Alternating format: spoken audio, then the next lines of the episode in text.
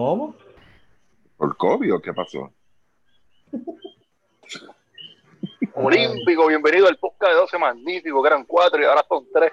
Desde como Ricky Padruco, directo desde Ponce Luis Modesti, y yo aquí desde la Loma. Chaman, y en Mayagüez me dicen Josué. Ah, ya hasta ahí. Mira, buenas noches, bienvenido al podcast magnífico. Eh, Chacho, ahora son tres. Chacho. Ahora son tres. Ahora ya ahí van a hacer cuatro otra vez. enero, enero 3, Enero 3. Sí, sí.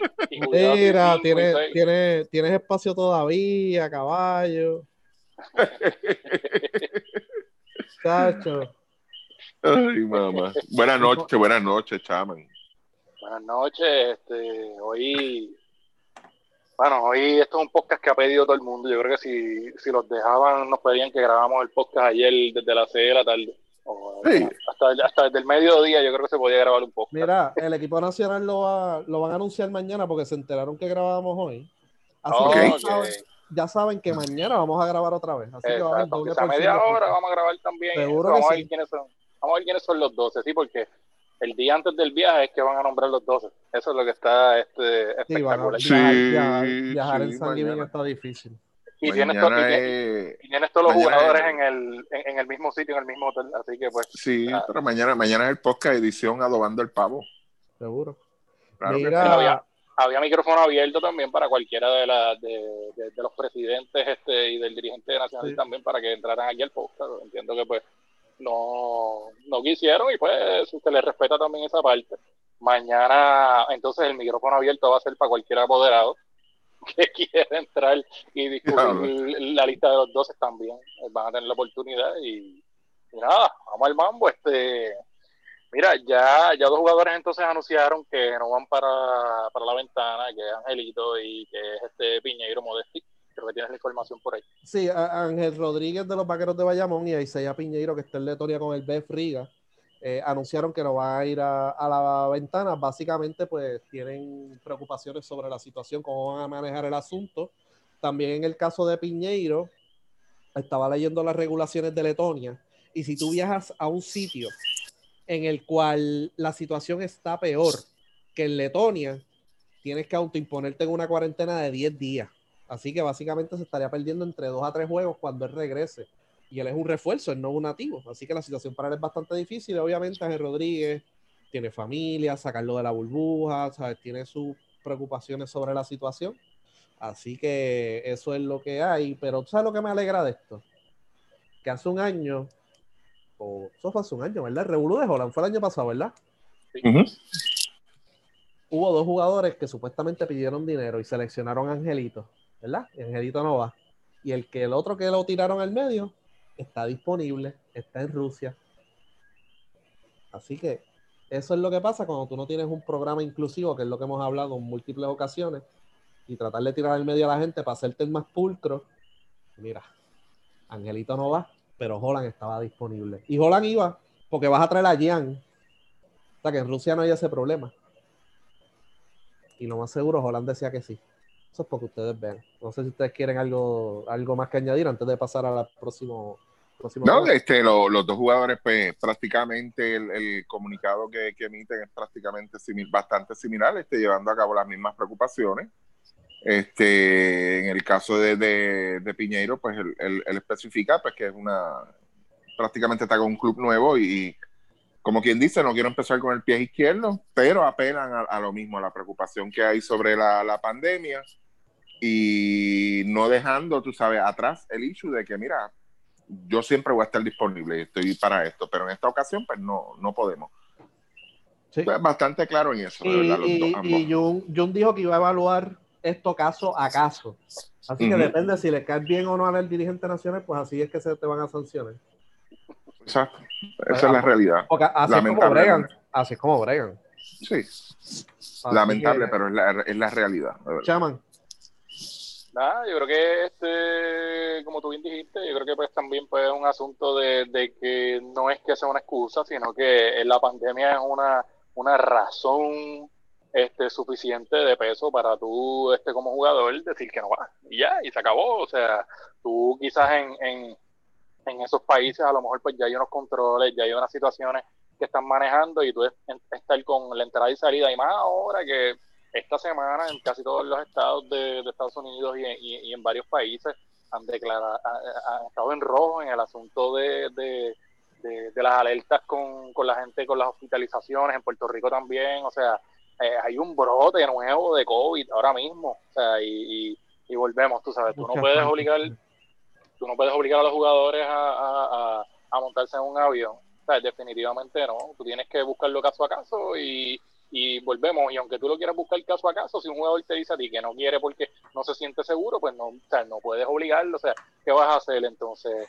guayarte con, con 24 jugadores porque no quieren ir, o sea, no, definitivamente sí, nosotros vamos a hablar un poquito más del tema más adelante, eh, porque pues obviamente tiene que ver con la, pues con las diferentes cartas, con la convocatoria, con el lloriqueo que ha habido.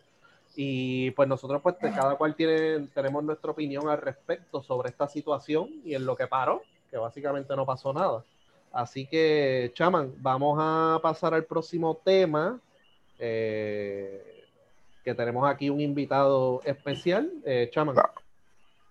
aquí, este, José Magníficos, aquí en el podcast tenemos de invitado al ex presidente del Baloncesto Superior Nacional, el licenciado Fernando Quiñones Buenas noches, Fernando.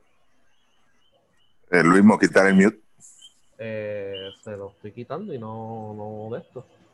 No, Así que parece, que el mute, parece que el mute fue de él. Él está... la presentación. Debe estar por ahí. Tiene que estar. Está ahí, él está ahí. Él está ahí, pero. No... Con mute. Ahora. Ahora, sí. Ahora, sí.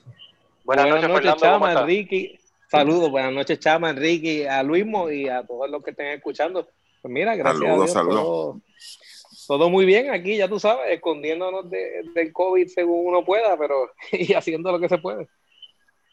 bueno, Fernando, eh, tenemos varias.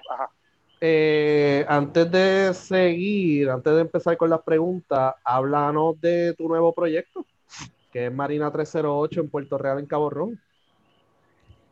Pues mira, eh, fue algo que, que cayó como que de la nada, donde eh, René Morales, que trabajaba conmigo, director de operaciones en el BCN, junto a Adrián Otero, que es un empresario de Mayagüez que tiene varios negocios, los que son de, esa área. conocerán pues Cinco de Maya, que es un restaurante mexicano, Cabra Tostada, que es un coffee shop, Tijolo y Aljibe, que son dos de las barras eh, universitarias más conocidas. Y se me acercaron para unirnos para tomar el proyecto de un restaurante que hay en, la marina que hay en Puerto Real. En Puerto Real hay una marina que se llama Marina Pescadería, que es la marina más grande en, el área oeste, eh, que recibe inclusive muchos visitantes del exterior, muchos veleros y, barcos grandes y personas que vienen o transeúntes que están pasando entre las islas o gente que viene a Puerto Rico para el invierno.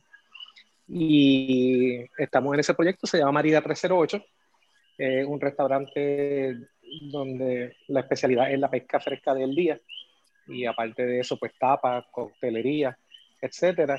Y la ventaja es que es completamente al aire libre. Son decks alrededor de, de la marina y ahí en la orilla del mar. Así que no hay la preocupación de estar en un sitio cerrado, con aire acondicionado, con lo que conlleva esto con todo lo del COVID, sino que por el contrario, está al aire libre, las mesas separadas y puede la gente puede ir ahí y sentirse segura y de que estamos cumpliendo con todos los protocolos, que lo van a pasar bien. Y te tengo que decir que la verdad es que nuestro chef, Gustavo Cruzado, eh, como lo conocen en el área oeste, pues ha, hecho un tremendo trabajo con los platos. Así que eso es un, proyectito que tenemos corriendo por el lado mientras por el día eh, la oficina y por la noche eso. En Instagram, que es básicamente la cuenta principal, Marina 308. Y ahí pueden ver la foto. Sí, Marina 308 en Instagram y en Facebook, es correcto. Una, una pregunta, ¿el chef tuyo tiene visado? Porque yo conozco un restaurante de Ponce que se llevaron el chef porque no tenía visa de trabajo. No, pero Dios mío. No tenía la carta, no tenía la carta. Es mayagüezano. Ok. Sí, sí, sí, sí. El mío es mayagüezano eléctrico. Eh, aparte tiene, tiene todos los papeles al día. Ah, ok. Sí, pues puede, puede, puede, puede cocinar, puede cocinar. Pues sí, no, no, tenemos ese tipo de problemas. Ah, bueno, vamos, chaman, las preguntas. Vamos a empezar de tirar la primera. para... Pues mira, nada, este, trajimos a Fernando pues para, para que nos aclarara varias situaciones con, con lo que es la, la relación FIBA, de la Federación de Puerto Rico y, y el BCN. Eh, ¿Qué nos puedes decir de, de, de, cuál es el rol de cada una de estas tres entidades? Mira, yo creo que lo más fácil es comenzar en el orden jerárquico eh, desde el tope, de arriba hacia abajo. Y si empezamos lo más arriba posible, tú tienes el Comité Olímpico Internacional y el Comité Olímpico Internacional eh, está compuesto por distintas federaciones. Eh, la, la, Federación de Baloncesto, que es FIBA, es una de las que están en el Comité Olímpico Internacional y la que se encarga de toda la representación de las distintas federaciones internacionales en ese deporte. Ya entonces entramos más directo en, en que tiene algo que ver en, en, todo lo que está pasando ahora. Eh, pues la FIBA, que es la internacional, eh, está compuesta entonces por las distintas federaciones de los distintos países y todos, todas estas federaciones, que en el caso de Puerto Rico, pues es la Federación de Baloncesto de Puerto Rico. Eh, vamos a usar la palabra, ¿verdad? Federación, eh, para referirnos a ella, para no tener que estar diciendo todo eso. Uh -huh. Pues la Federación de Baloncesto de Puerto Rico está afiliada a la Federación, a, a FIBA, y por lo tanto viene obligada a seguir todas las reglas, la constitución y todos los reglamentos básicamente de FIBA, incluyendo lo que tiene que ver con competiciones internacionales y con los calendarios. Inclusive, hace unos años, entiendo que esto fue para el 2000, esto se estuvo haciendo entre el 2014 y el 2015, la Federación de Puerto Rico tuvo que cambiar, eh, yo creo que ustedes recuerdan esto, su reglamento y su constitución, ¿verdad? Que es su reglamento principal, para atemperarse a unos cambios que había hecho FIBA y que exigía que las distintas federaciones de cada uno de los países tuvieran una constitución con unos requisitos bien específicos que la, que la constitución de la federación local no los tenía. Puerto Rico fue el laboratorio, básicamente. Fue una de las, de, las primeras, de las primeras federaciones en hacer su constitución en base a... Y sacaron unos guidelines, básicamente, donde explicaban, era un manual donde decía las constituciones de las federaciones deben contener todos estos aspectos, deben tratar todos estos aspectos que tienen que ver sobre su organización, sobre quiénes son parte de la federación, ya sea una parte directa como una liga federativa o liga avalada, clubes, directores, comisiones, competición, todo ese tipo de cosas. Había un manual y tú te dejabas llevar por eso. Conozco bien este proceso porque fui parte del comité que, al que le encargaron que redactaran esta constitución. Eh, así que la, la, conozco, estuve allí primero trabajando ¿verdad? participando en, en, el comité para redactarla y luego empujando para que se aprobara, porque en unos momentos pues hubo un poco de dificultad porque esta constitución una de las cosas que hacía era que abría las votaciones uh -huh. a, a, toda la comunidad del baloncesto, por lo menos eso se supone, para atraer mucha gente a tomar parte en, la, en, las decisiones de la federación y en escoger sus líderes. Anteriormente, básicamente, era un grupo de cinco personas. Uh -huh. eh, lo, los presidentes de las, de las ligas federativas escogían al presidente de la federación y el presidente de la federación tenía mucho que ver en escoger los presidentes de las ligas federativas. Así que, pues, básicamente, eso se prestaba para que se perpetuara todo el mundo en las mismas posiciones, porque yo te nombro y después tú me nombras. Sí. Y entonces, de allí vamos a, ya vamos en el orden jerárquico, bajamos de la FIBA a la Federación de Baloncesto de Puerto Rico, pues entonces tenemos el BCN. ¿Qué es el BCN? Pues miren, el BCN no es una liga federativa, y porque la federación sí tiene sus propias ligas que son parte de ella. Entre esas está el Baloncesto Superior Nacional Femenino, que es uh -huh. una liga de la federación, no es una liga de afuera. Sí. Y aparte de eso, eh, en la federación hay ligas en todas las distintas eh, edades, desde los niños hasta la liga intermedia que ellos llaman, que ya son muchachos de veintipico de años y pasando por todas esas. Eh, esas son las ligas federativas. Pero aparte de eso, hay lo que se llama liga avalada, que son ligas privadas que existen fuera de la federación, pero que pueden pedirle a la federación que eh, les dé un aval o que les dé una afiliación. Y el BCN es una de esas. Sí, vamos un poquito atrás, pero sin entrar mucho en esto, que yo sé que ustedes lo han discutido. La realidad es que el BCN tiene una relación bien particular con la Federación de Baloncesto de Puerto Rico, porque el BCN, con otro nombre, ¿verdad? Pero el BCN existía en Puerto Rico antes que hubiera federación. En Puerto Rico se creó un circuito de baloncesto y no había federación. Y en un momento para cuando nos invitan para los primeros, para el primer torneo mundial, le dicen el problema que ustedes tienen es que no tienen federación. Y el viernes cerraron la oficina como liga de baloncesto y el lunes abrieron la misma oficina como Federación de Baloncesto de Puerto Rico. Y por muchos años, hasta los 80, la federación y el BCN eran lo mismo. Mm. Eh, luego, en un momento, entonces deciden hacer esa división y la Federación de Baloncesto de Puerto Rico y el BCN se dividen en entidades separadas con un acuerdo de afiliación que firman en ese momento, donde el BCN pasa a ser independiente con una afiliación o un aval con la federación, por el cual paga una cantidad de dinero sustancial y que le permite entonces una autonomía para operar dentro de el marco que le permita los reglamentos de la federación. ¿Qué pasa? Uno de los problemas que hay es que ese acuerdo de afiliación que tiene sobre 20 años nunca se ha revisado inclusive la constitución de Puerto Rico en cuanto a las ligas afiliadas o avaladas dice que, que se den tienen que ser por cuatro años y entonces habría que renovarlo a los cuatro años y les puedo decir que el del BCN con la federación pues eso no ha ocurrido pero si le aplica o no al BCN, pues cuare, como decimos los abogados, ¿verdad? Habría que verlo porque eh, en este caso en particular eran dos entidades que surgieron de una sola y con un acuerdo que es previo inclusive a, esa constitución nueva de la federación, que habría quien pudiera decir, bueno, pero es que tú cambiaste el contrato después que lo hicimos, tú no puedes cambiar por ti solo. Pero eso todavía no es problema en este momento. No, nadie lo ha planteado, pero es una situación que pudiera plantearse eventualmente. Lo que sí es una situación que está ocurriendo es que en ese acuerdo de afiliación que había, y que es el que sigue vigente, el BCN le tiene que pagar unas cantidades bastante grandes a la federación por e, ese aval. Yo diría que la liga que más paga fuera del BCN, y el BCN paga 130 mil dólares. Esto no es información privilegiada, ni privada, ni nada, estos números por año que se han estado discutiendo en la luz pública.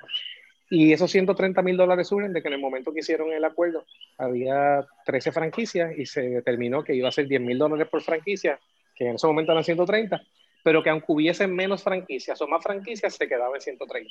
Eh, eh, así el BCN ha tenido acuerdo, ese acuerdo de 130 era con la promesa de que los equipos tenían su propia finca, pero en parte, no, no, totalmente, en parte. Bueno, en ese acuerdo de afiliación una de las cosas era que los equipos pagaban esos 130, pero los equipos tenían que tener equipos finca, pero los, equipos de BCN, una vez hicieran esos equipos finca en las ligas federativas, se supone que estaban exentos de pagar las cuotas de participación de esos equipos. Pero... Y eso la realidad es que la federación no lo está cumpliendo, ellos cambiaron su reglamento y si, por ejemplo, el equipo de Mayagüez tiene un equipo que va a jugar en la categoría mini, le están cobrando la cuota Sí sé que Jum Ramos lo que hizo cuando llegó fue que empezó entonces a cobrarle la mitad. Hasta ese momento le estaban cobrando todo, Jum le empezó a cobrar la mitad.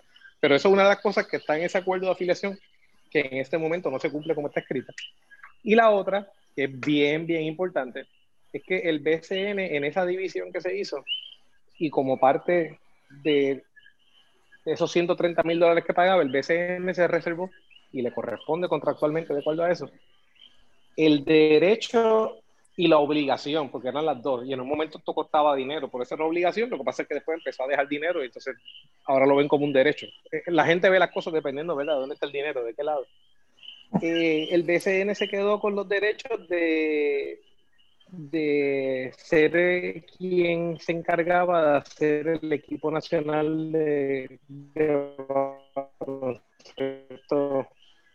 masculino y de mercadearlo y por quien nombraba el gerente general y al dirigente y a todo lo demás. Bajo la constitución nueva, eso cambia, aunque ya había cambiado bajo la presidencia de, Carlos Beltrán. pero lo que pasa es que se confundían la misma persona porque era presidente de la liga y de la federación, pero había un comité que era federativo, no, no era un comité de BCN.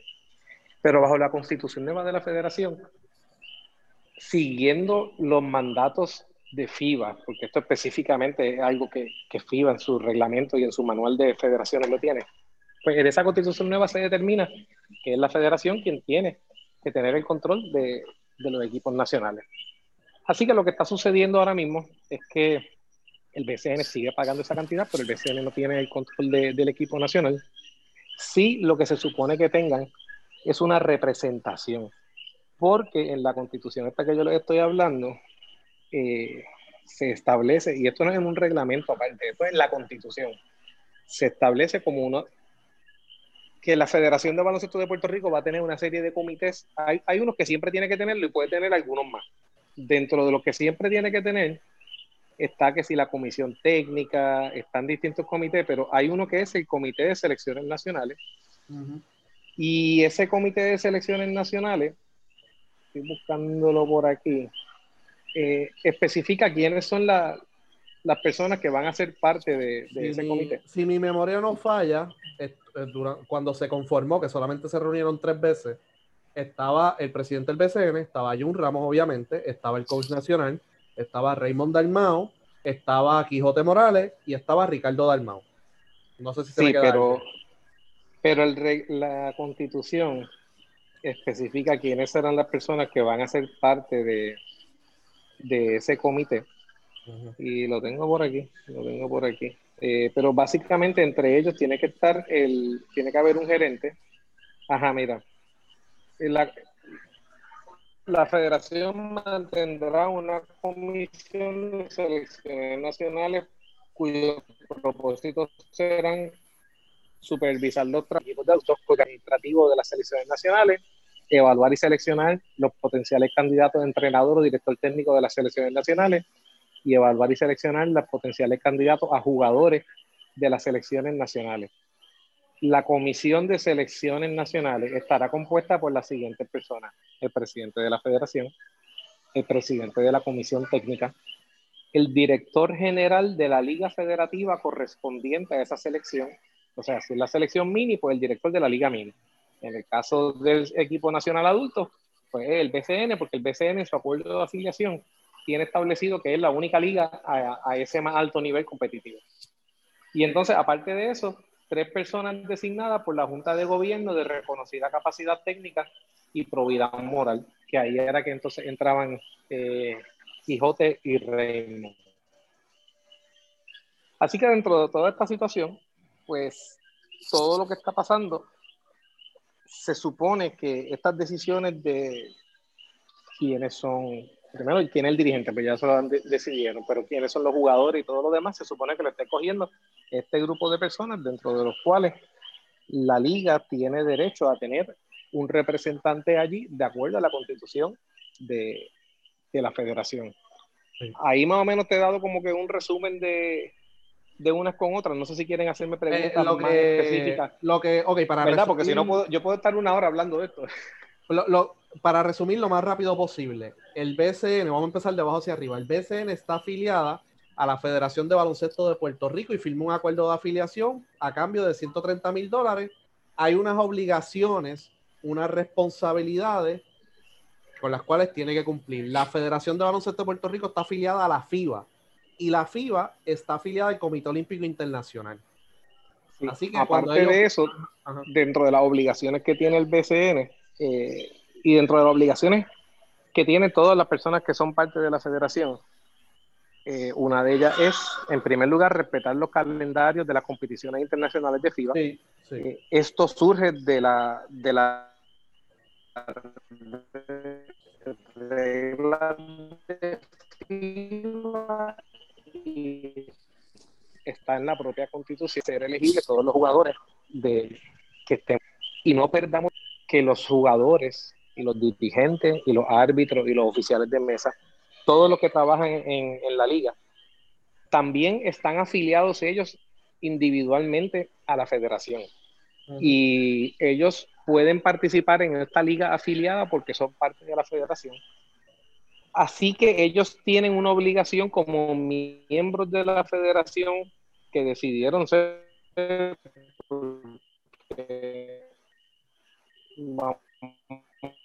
hay, hay problemas con el audio, Fernando. El BCN es parte de, de Puerto Rico porque quiere. Eh, y los. Ajá, discúlpame.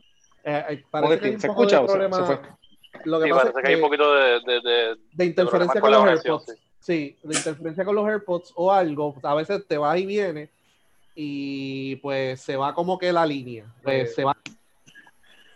Ok, mira a ver ahora que me quité los AirPods. Mm, más o menos. ¿Mejoró? Sí, mm. pero sigue hablando. Ajá, Modetti, vamos a ver ahora. Ahora sí. Ahora, ¿se escucha mejor? Sí. Ok. Pues que una cosa que te estaba diciendo era, y vuelvo a repetirla, que la Liga de Baloncesto Superior es parte de, de, la federación, entre otras cosas, porque quiere, porque nadie puede obligar al BCN a ser parte de la federación.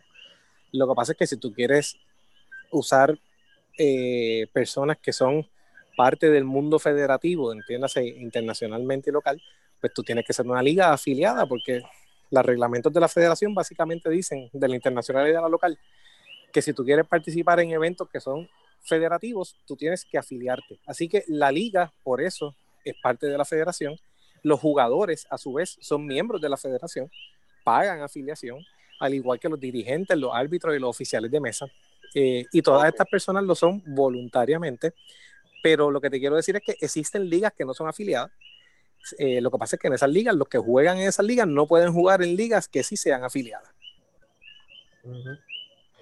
Eh, y, pregunta. Y, y, y, pregunta, adicional a, a, al tema de los jugadores, los árbitros y los oficiales de mesa tampoco pueden estar, estar entonces en esas ligas que no están afiliadas. Se supone que no, se supone que si una persona que es miembro de la federación decide jugar en una liga que no está afiliada o que no está avalada, se supone que una de las lo pueden sancionar y las sanciones pueden ir pues, desde, desde multas o suspensiones hasta, hasta la expulsión. Eh, y eso pasa, como te digo, tanto con la federación local como pasa con la federación internacional. Eh, para explicarlo más sencillo, ese es lo, lo, de las cartas de transferencia, por ejemplo. Eh, si tú juegas sin un, una carta de transferencia, porque una vez tú eres parte del mundo federativo, la Federación Internacional tiene un control sobre ti independientemente de la liga federativa en la que tú estés. Esto lo hicieron porque había un momento en que los jugadores estaban en un equipo, firmaban con el equipo y de repente en otro país le ofrecían más dinero y se iban y dejaban el equipo y incumplían con el contrato. Claro. Uh -huh. Así que la Federación Internacional pone esto de las cartas de transferencia para evitar que esta situación pase. Y si tú decidiste, yo soy de, del mundo federativo, pues tú tienes que pasar por todo el proceso donde ellos, por ejemplo, dicen, pues sí, mira, ya, ya este cumplió allá, él está en good standing con la federación, no está suspendido por jugar en una liga o una balada o porque le deba dinero a alguien, puede jugar entonces en la otra liga. En el caso, en el caso de los, volvemos a, los árbitros y las oficinas de mesa, el presidente de la Federación de Baloncesto de Puerto Rico, en este caso hay un Ramos, tiene la autoridad de sobre estos árbitros y estos oficiales de mesa, aparte de la, de, de, de, de la estructura de la liga. Bueno, eh, no es, siempre hablamos de presidente, técnicamente si nosotros vamos a la constitución, el organismo que tiene la capacidad de sancionar es la junta de directores eh, de, de, la federación. No, no, es directamente el presidente. Puede, el presidente puede ser que lo haga por delegación, pero la capacidad de sancionar es de, de la junta pero sí, definitivamente la tienen sobre árbitros, sobre oficiales de mesa. Y, por ejemplo, un árbitro que decida trabajar un, una liga no avalada, vamos a, decir, a, pensar que ustedes deciden hacer una liga de nenes de 10 a 12 años y ustedes los van a poner a que jueguen cuatro juegos diarios el viernes, el sábado y el domingo. Y le presentan ese plan a la federación y la federación le dice, yo no te puedo dar el aval porque eso que tú vas a hacer pone en peligro la seguridad de los niños Claro. Eh, esto que les estoy diciendo no tan exagerado, pero ha pasado ya. Pues, okay. ¿qué pasa? No te dan el aval. Se supone que ningún árbitro ni ningún oficial de mesa pueda trabajar en esa liga. Y si lo hacen, lo que lo pueden sancionar y decirle, bueno, pues ahora tú no puedes trabajar en la liga federativa. Sobre, sobre esta situación que pasó, que finalmente no pasó nada y la federación pues se llevó a llevar nueve jugadores de la burbuja y van a viajar a Indianápolis, van a jugar los dos juegos. eh, vimos como que un BCN sin cabeza y apoderado, eh, regando rumores, mintiendo, eh, diciendo que FIBA la tiene con ellos, eh, poniéndote el sombrero de apoderado ante esta situación. Luis ah. antes, de, antes de entrar en ese, en, ese, en ese tema en específico, quisiera hacer una pregunta, y, y esta es una pregunta, pues, Fernando, ya que estuvo en la posición este tope en el BCN, ¿Qué tan activo, el, el, el, presidente federativo, en este caso Jun, o la junta directora de la federación, qué, qué tan activo, eh, en cual, eh, si es, la, si es tan, es normal el que el BCN tenga que activar el botón de la federación para tomar decisiones dentro del BCN, que lo puede hacer, por lo que estoy, lo que estoy escuchando hasta ahora en, el pasado, Fernando, ¿ha, sido bien activo? ¿Ha tenido que recurrir mucho a la federación? ¿O el BCN puede resolver sus problemas sin tener que ir a la federación? ¿El BCN sus problemas internos? El problema, como el caso que presenta Chaman, en cuestión de sanciones o algo, este, un dilema que tenga, porque tiene la potestad, entonces, de, de, que si hay algo que no se pueda este, cumplir o tiene un issue que no pueda resolver a nivel interno, eh, darle entonces entrada a la federación, la federación tiene ese poder entonces de entrar ahí y tomar esa decisión. Eso es lo que estoy entendiendo hasta ahora. Bueno, yo te puedo decir que el BCN, por lo, por lo menos los 16 años que yo estuve en las distintas posiciones de apoderado, apoderado, director de torneo hasta presidente, el BCN siempre ha sido bien celoso en, en, exigir que se le respete su espacio eh, y su autonomía y eh, tratar de solicitar que la federación se inmiscuya lo menos posible en las decisiones internas del BCN, que es como... Pero puede hacer, pero puede hacerlo. Pueden en algunos casos, pero no para la toma de decisiones. Hay, lo que pasa es que hay decisiones que pueden ser revisadas eh, a nivel federativo, porque, pero eh, más bien tiene que ver con lo, que son procesos, no, no, debería ser administrativos, más bien es procesos de sanciones y ese tipo de cosas, porque el organismo que existe en cuanto a, ese tipo de procedimientos, los niveles de apelación son entonces en, la federación y luego en, el TAD eh, del Comité Olímpico. Pero la realidad es que el BCN siempre ha reclamado espacio para, para atender internamente su asunto como debería ser, porque el BCN es un organismo en este momento técnicamente independiente de, la federación. Lo que pasa es que tiene un aval y se le dice, pues mira, tú puedes jugar eh, con nuestro aval. Claro, tienes que cumplir con una serie de cosas, entre ellas la, más básica siempre ha sido el, el, el itinerario, que es una situación que nos trae issue todos los años. Yo no recuerdo un año que yo estuviera en el BCN de los 16 que no fuera un issue.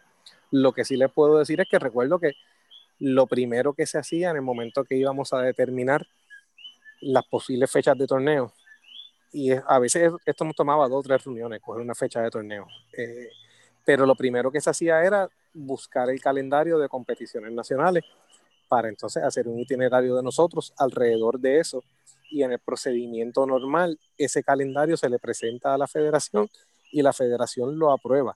Y porque primero porque es parte de, del acuerdo entre las partes y segundo porque es parte de lo que dice la constitución de la federación. O sea, una de las cosas que la federación tiene que tomar en consideración para dar los avales es la fecha de torneo que lo, que lo estén cumpliendo. Así que ese tipo de situación sí es una en la que la federación se, se inmiscuía, pero la realidad es que usualmente no, no había mucho problema porque lo buscábamos y después nos sentábamos si había que negociar algo para... Porque hay, no, hay una fecha, o sea, eh, antes se supone que tú pararas, por ejemplo, 30 días antes de las competencias internacionales, antes de las ventanas. Ahora con las ventanas, durante las ventanas es que pares tres días, desde tres días antes, durante toda la ventana y tres días después, porque hay unos días que son de viaje como tal. Eh, pero antes, esos 30 días, ustedes saben que se negociaban todo el tiempo y parábamos 20 días antes o 15 días antes. Y muchas veces no era ni mucho issue porque la realidad es que a veces eh, el equipo nacional, aunque tú pares 30 días antes, no van a practicar porque los jugadores no están en Puerto Rico, tienen que llegar, hay gente que está en otras ligas. Practicar 30 días cuesta un montón de dinero para después irte a jugar dos semanas más. O sea, no, hay dinero para tú tener a tu mundo acuartelado seis semanas. Eh, pero, pero, en eso siempre, se Ok, pero entonces, este, el BCN al preparar su itinerario, independientemente sea el torneo regular, en este caso, hipotéticamente hablando, la burbuja, siempre necesita ese ok de la federación, el, aprobado. Eh, bueno, sí, porque eso es lo que dice la constitución. Sí. Y, porque el BCN es una liga avalada. Eh, usualmente nuestros torneos eran más o menos en la misma época. El único año que yo recuerdo que sí nos salimos de la, de la época normal de todo esto fue el año de, después de María. Eh, en ese año, tú sabes, nosotros empezamos a jugar dos meses y pico más tarde del usual y vamos a jugar durante el verano y ahí nosotros llegamos a una serie de acuerdos con la federación, inclusive algunos que lo ayudaban. El juego de estrellas, por ejemplo, se hizo para que fuera un juego de práctica para, para el equipo nacional para una ventana. Y ahí el único issue que hubo, que tuvimos que parar el torneo a mitad de torneos, eh, ¿cómo te digo? Nosotros teníamos una pausa que estaba diseñada en un acuerdo con la federación y tuvimos que hacer una segunda pausa que no estaba diseñada. Pero ahí nosotros se sabía que había ese torneo, lo habíamos hablado con ellos y ellos nos habían dado el compromiso de que no iban a llevar jugadores del BCN.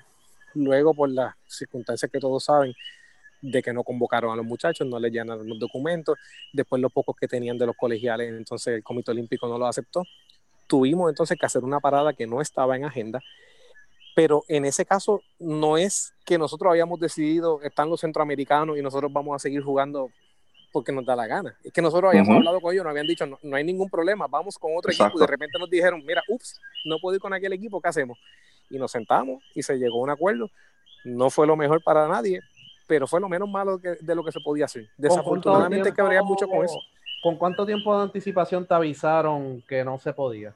Que había que entonces parar el torneo. El pequeño eh, ups. ni un mes, yo, fue en junio, que si, no, si mal no recuerdo. Sí, sí. O sea que unas dos semanas antes fue que te dijeron, mira, eh, caballo, eh, ups. nos tenemos que sentar un momentito.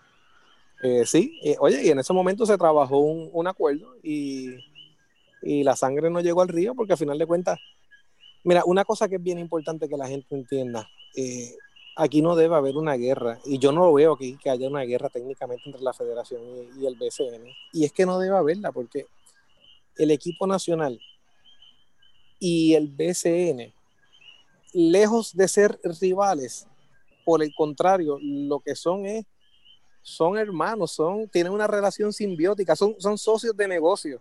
Si al equipo nacional de Puerto Rico le va bien, eso afecta de manera positiva al BCN y si al equipo nacional le va mal, afecta de manera negativa al BCN. De la misma manera, el equipo nacional se nutre del BCN, de todo el talento de los muchachos que están aquí, de la preparación física que tienen ellos, de que ya están en Puerto Rico y tienen menos gastos. Así que los dos necesitan que el otro esté bien y por eso es que siempre se han hecho todos estos arreglos, porque aquí no debe haber ninguna guerra y yo no veo aquí una guerra, o sea, yo aquí lo que veo es que FIBA, la internacional, decidió hacer una ventana en un momento que, bueno, no decidió ahora. Esta ventana está decidida desde el 2012, lo volvieron a anunciar en el 2015 eh, en el itinerario nuevo y las fechas de estas ventanas están puestas hace tiempo. FIBA suspendió sus eventos de verano, pero no había suspendido esta, tampoco había dicho que iba. Simplemente la, la confirmaron en septiembre. Eh, pero nunca la habían cancelado. había una carta de Carlos Alves en abril diciendo que se vayan preparando, aunque haya una pandemia, se va a jugar las ventanas como sigue en curso, sigue en curso y en septiembre es que anuncian la burbuja. No, por eso. De, las dos burbujas, la debe ser y la de. De, todo lo que estoy hablando, que lo que te estoy dando son hechos, no estoy dando opiniones. En esto sí voy a dar una opinión. Yo pienso que FIBA debería haber suspendido esta ventana y hacer estos dos juegos junto con los demás en febrero. Eh, no creo que las circunstancias en este momento a nivel salubrista son conducentes a que se esté celebrando esto. Dicho eso, y como te digo, creo que FIBA no está haciendo lo más prudente que pudiera hacer al celebrar esta ventana. Dicho esto, también tengo que decir que esta ventana está anunciada hace un montón de tiempo y que había una posibilidad bien alta de que se diera porque nunca la habían cancelado. O sea que esto tampoco puede haber tomado a nadie por sorpresa que si no deberían hacerla, definitivamente, pero que si tienen la potestad de hacerla, pues desafortunadamente sí. ¿Cómo tú puedes crear un balance? Porque mi opinión es, o sea, no, no mi opinión, sino lo que, lo que yo dije en el podcast pasado era, tiene que haber un balance. Cada cual tiene que respetar su negocio y sus obligaciones, Y yo no creo que sea prudente que en esta situación la federación solicite 19 jugadores de una burbuja del baloncesto superior nacional. O sea, ¿cómo tú creas ese balance? Porque sabemos, acabas de hablar hace cinco minutos que había un comité de selecciones nacionales, eso no existe. Le han dado un poder, un poder casi dictatorial al dirigente, que es Edicaciano. Entonces, ¿cómo tú puedes crear ese balance cuando tú tienes de un lado un poder dictatorial y en el otro lado tienes 10 apoderados velando por sus intereses tomando decisiones, que no estoy diciendo que lo de los apoderados sea malo, sino que hay 10 apoderados velando por su negocio y hay un dirigente al otro lado nada más que toma las decisiones que él le da la gana y nadie le cuestiona. Tú sabes, antes los, antes los apoderados podían hacer el corte y antes los apoderados podían sacar al dirigente y nombrar dirigente. O sea, los apoderados votaron a Carlos Morales en el 99 y pusieron a Julio Toro sin avisarle a Carlos Morales. O sea, esa es la historia. Mira, la, manera es sencilla, es que tiene que haber diálogo. Todo el mundo tiene que entender cuál es la posición de cada una de las partes, respetar cuál es la posición de cada una de las partes y lo que le corresponde a cada una de ellas y trabajar en base a eso. Eh, yo creo que si hay un grupo de personas donde yo no tengo que, que explicar y que dejarles saber que no es que yo tenga la mejor relación con con la federación o con su o, con su presidente en términos del baloncesto es aquí. Yo creo que ustedes eh, lo tienen bien claro. Sin embargo, yo te tengo que decir a, ti que yo he visto un montón de gente hablando como si la federación y Jun Ramos fueran en este momento como que los villanos o los que le están haciendo un daño al BCN. Y yo no lo veo así. O sea, la, la federación, como yo lo veo, aquí está pillada y el jamón del sándwich entre los dos porque quien está haciendo el evento es FIBA y FIBA le exige a la federación, tú quieres seguir afiliado, tú tienes que venir a competir y tienes que venir a competir con el mejor equipo posible. Y ellos están bien conscientes de lo que pasa aquí porque en FIBA, ahora en Suiza y, y en las oficinas de, de, lo que es FIBA en América, trabaja un montón de gente de Puerto Rico y que conocen nuestro baloncesto. O sea, aquí, aquí no lo pueden mandar a, a un jugador este, que sea eh, un, novato que no tenga talento y decide ser nuestro mejor talento disponible porque conocen al dedillo a nuestra selección. Así que, de la manera que yo lo veo, aquí el rival, si lo quieren ver así, o, con el que tienen que negociar o algo, el BCN, es con FIBA, no, no es con la federación. La federación tiene una obligación que es cumplir con FIBA y llevar el mejor equipo posible para allá. ¿Y cómo se resuelven estas cosas? Se resuelven con, por lo menos, cómo se resolvían antes, con diálogo. Y uno se sentaba y le decía, mira, esta es mi situación, ¿cómo tú me ayudas? Yo te quiero ayudar, ¿cómo tú me ayudas? Vamos a buscar la mejor solución posible. Eh, o si ya estamos en una situación donde llegamos muy tarde y nos metimos en, en el lío, pues vamos a buscar la menos mala. Pero el BCN entonces debería exigir entrar en el proceso de las selecciones nacionales. O sea, exigir al menos una silla que ya está en la Constitución, pero debería, tiene, tiene, tiene, derecho, tiene derecho. Tiene derecho a una silla para opinar y para estar ahí metido. definitivamente. Ahora, aclarando un punto de que tú dices, lo de los 19, se supone que técnicamente, se supone que hoy, mañana, no, no me acuerdo si era desde ayer o si es desde hoy hasta el, hasta el viernes, el BCN no estuviera jugando, se supone que estuvieran practicando los muchachos para el juego que van a tener. Ellos van a viajar y entiendo que juegan al otro día. La ventana, eh, la ventana empezó el 23, son 72 horas, eh, más o menos. Pero Jun paró el BCN del 26 al 1. Él podía hacerlo desde el 23 y no lo hizo. Por eso, o sea que, que yo entiendo que están no, no están aplicándole lo peor que les podrían aplicar y qué bueno que no lo están haciendo, que están respetándole ese espacio. Pero de la misma manera te digo, cuando se mencionan 19 jugadores de la burbuja, lo que pasa es que tú tienes que tú tienes derecho a hacer un roster hasta de 24 jugadores y tú puedes usar jugadores, lo que van a viajar son 12. Lo que pasa es que esos 12 si tú dices, estos son los 12 que yo quiero jugar, tú tienes que de todos modos anunciar 12 más, porque tú no sabes quién se va a lesionar, quién se va a enfermar, quién le puede pasar algo. Eh, así que esos 19 están en papel, pero no, no afectan en, en, términos prácticos, no afectan a nadie los otros 7, porque de hecho, los otros 10, porque creo que lo que van a salir del BCN son 9 finalmente, 9 o 10. 9, sí, 9 jugadores. O sea, pero lo que pasa es que hay una situación en la cual hay un montón de incertidumbre y de momento tú ves, tú eres aguada, te quitan, o sea, tienes cuatro jugadores que han mencionado, Mayagüez tiene tres, Ponce tiene dos, Bayamón tiene dos, entonces tú como coach eso afecta porque, ok, yo no me quiero ir de aquí o me quiero ir de aquí. O sea, entonces afecta todo. O sea, afecta yo sé que el BCN metió las patas. Pero el BCN tiene derecho a tener representación en ese comité. si la tienen o no, no lo sé, porque, o sea, de lo que pasa internamente en el BCN, desde el 1 de noviembre del 2019 para acá, pues yo no te puedo contestar, yo te puedo decir lo que dicen los papeles, los documentos, pero lo que está pasando, cómo lo están haciendo, ni lo sé, ni, ni quiero entrar a opinar.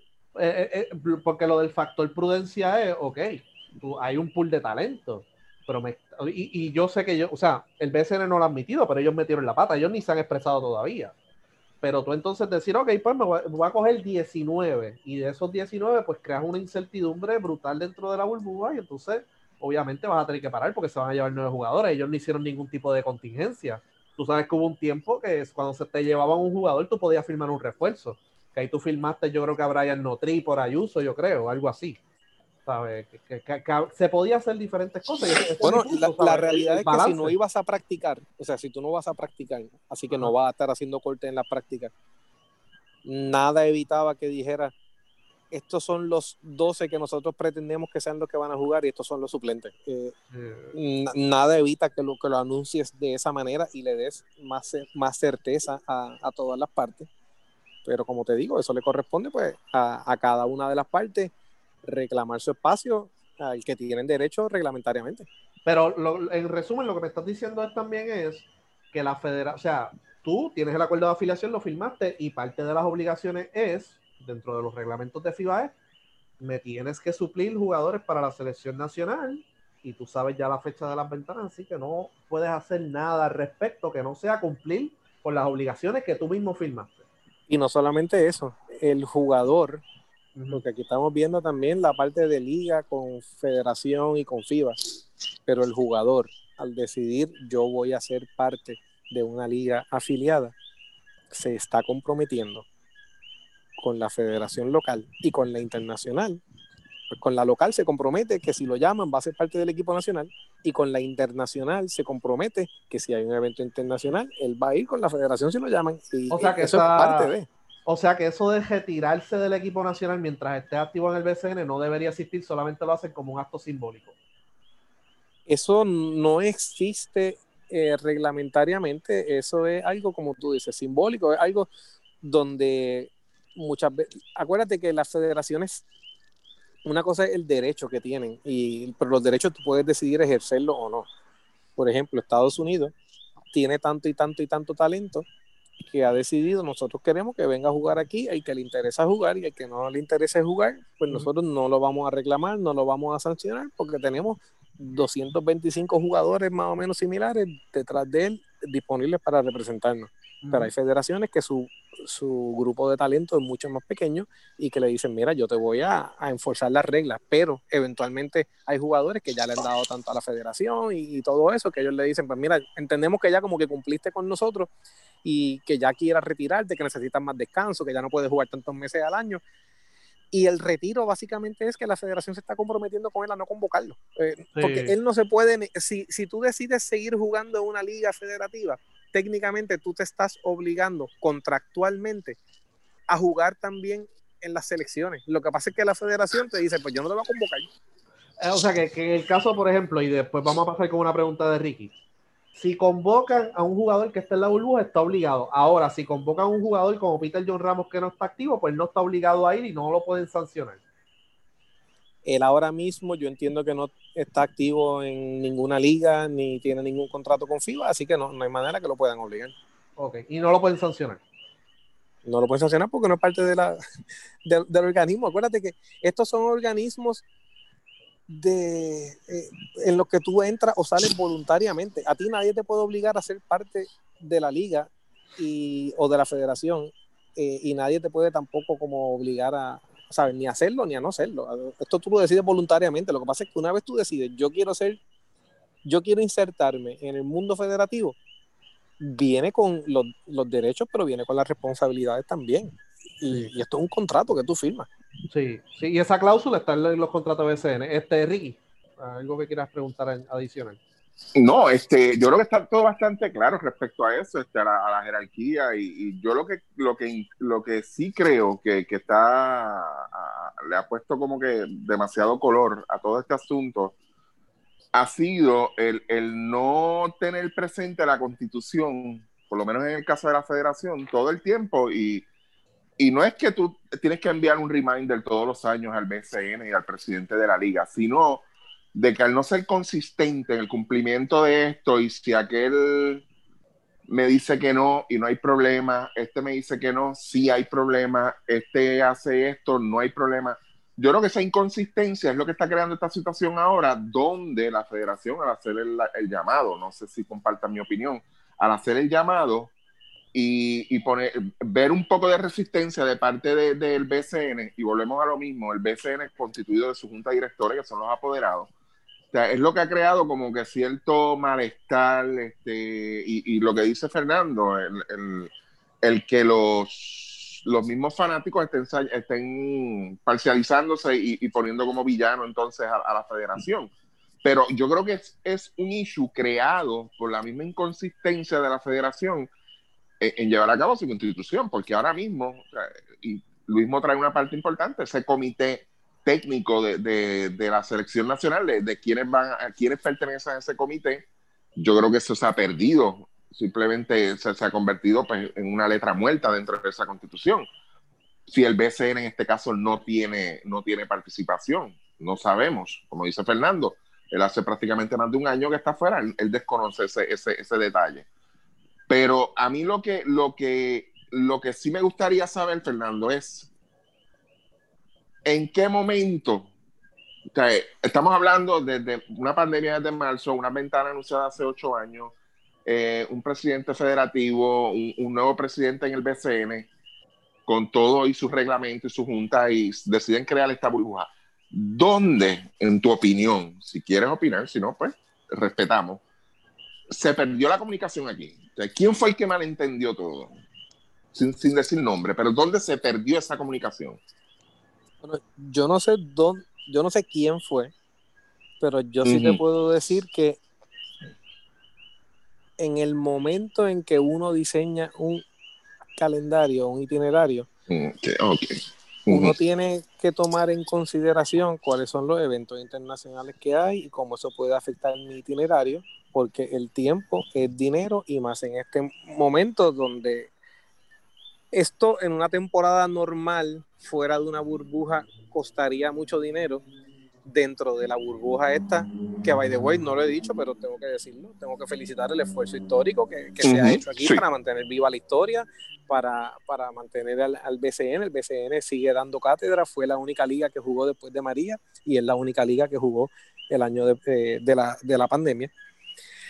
Pero en, en, el momento en que tú diseñas eso, tú tienes que tener una contingencia en caso de que pase esto, a menos de que sea que alguna persona, entiéndase apoderado, decidieron nosotros haya ventana o no vaya, nuestros jugadores no van a ir, ¿por qué no? Si eso es lo que está pasando, que yo he escuchado esos comentarios, o sea, no piensa que esto es algo que nunca se ha mencionado en una reunión del BCN. Eh, lo que pasa es que nunca ha sido una opinión mayoritaria. Eh, pero eso se ha dicho. ¿Y qué pasa si no, si no cumplimos? Eh, pues si no cumplimos, pues pasa tal y tal y tal y tal cosa. sanciones. esto, lo otro. Este, pero o había que dejar la contingencia o era que simplemente pues estaban pensando mm, no vamos porque no vamos porque no vamos no, importa lo que pase si eso es lo que pasó pues eso tiene sus consecuencias Exacto, pero entonces si el BCN anuncia su burbuja y anuncia su, su, itinerario para la burbuja, eh, por eso fue la pregunta de ahorita, necesita ese ok, ese approve de, de, parte de la federación. Eh, correcto, también. Eh, ahí es donde yo me estoy como que, que pero entonces, yo creo que en ese momento, porque la burbuja con todo y fecha se anunció bastante hace, hace un par de meses atrás no acuerdo la, fecha exacta, pero sí sé que fue con mucha anticipación. ¿Por qué entonces, y esto es acá la pregunta que nos tenemos que estar haciendo todos, ¿por qué entonces la federación en ese momento donde el itinerario de la burbuja llega a mis manos, no levanta bandera sobre la fecha y, y el conflicto que iba a haber en esas fechas en específico. Porque ah, yo me uno a las palabras de Fernando en felicitar el trabajo que está haciendo el BCN. Fine, pero es una inversión bastante grande, diría yo, para el tipo de torneo que se está dando. claro está, todo sea por la historia, pero entonces, ¿por qué no levantar bandera en ese momento? Mira, vamos a tener un problema aquí. No podemos encontrar con este, e, este, este, este problemita, este detalle aquí. Porque simplemente le di el ok y ya, síguelo y, lo resolvemos adelante. Eh, ahí es donde yo me estoy perdiendo. hay, que dejar claro también que yo, yo, he estado en reuniones con Henry, Felo y Fernando cuando se hace el itinerario y el que aprueba el, itinerario, o, la, perdón, la fecha, porque el itinerario es después, son los apoderados. Y el presidente pues tiene la responsabilidad de decirle, mira, hay una ventana, mira, hay un preolímpico, mira, hay un mundial, mira, hay un premundial.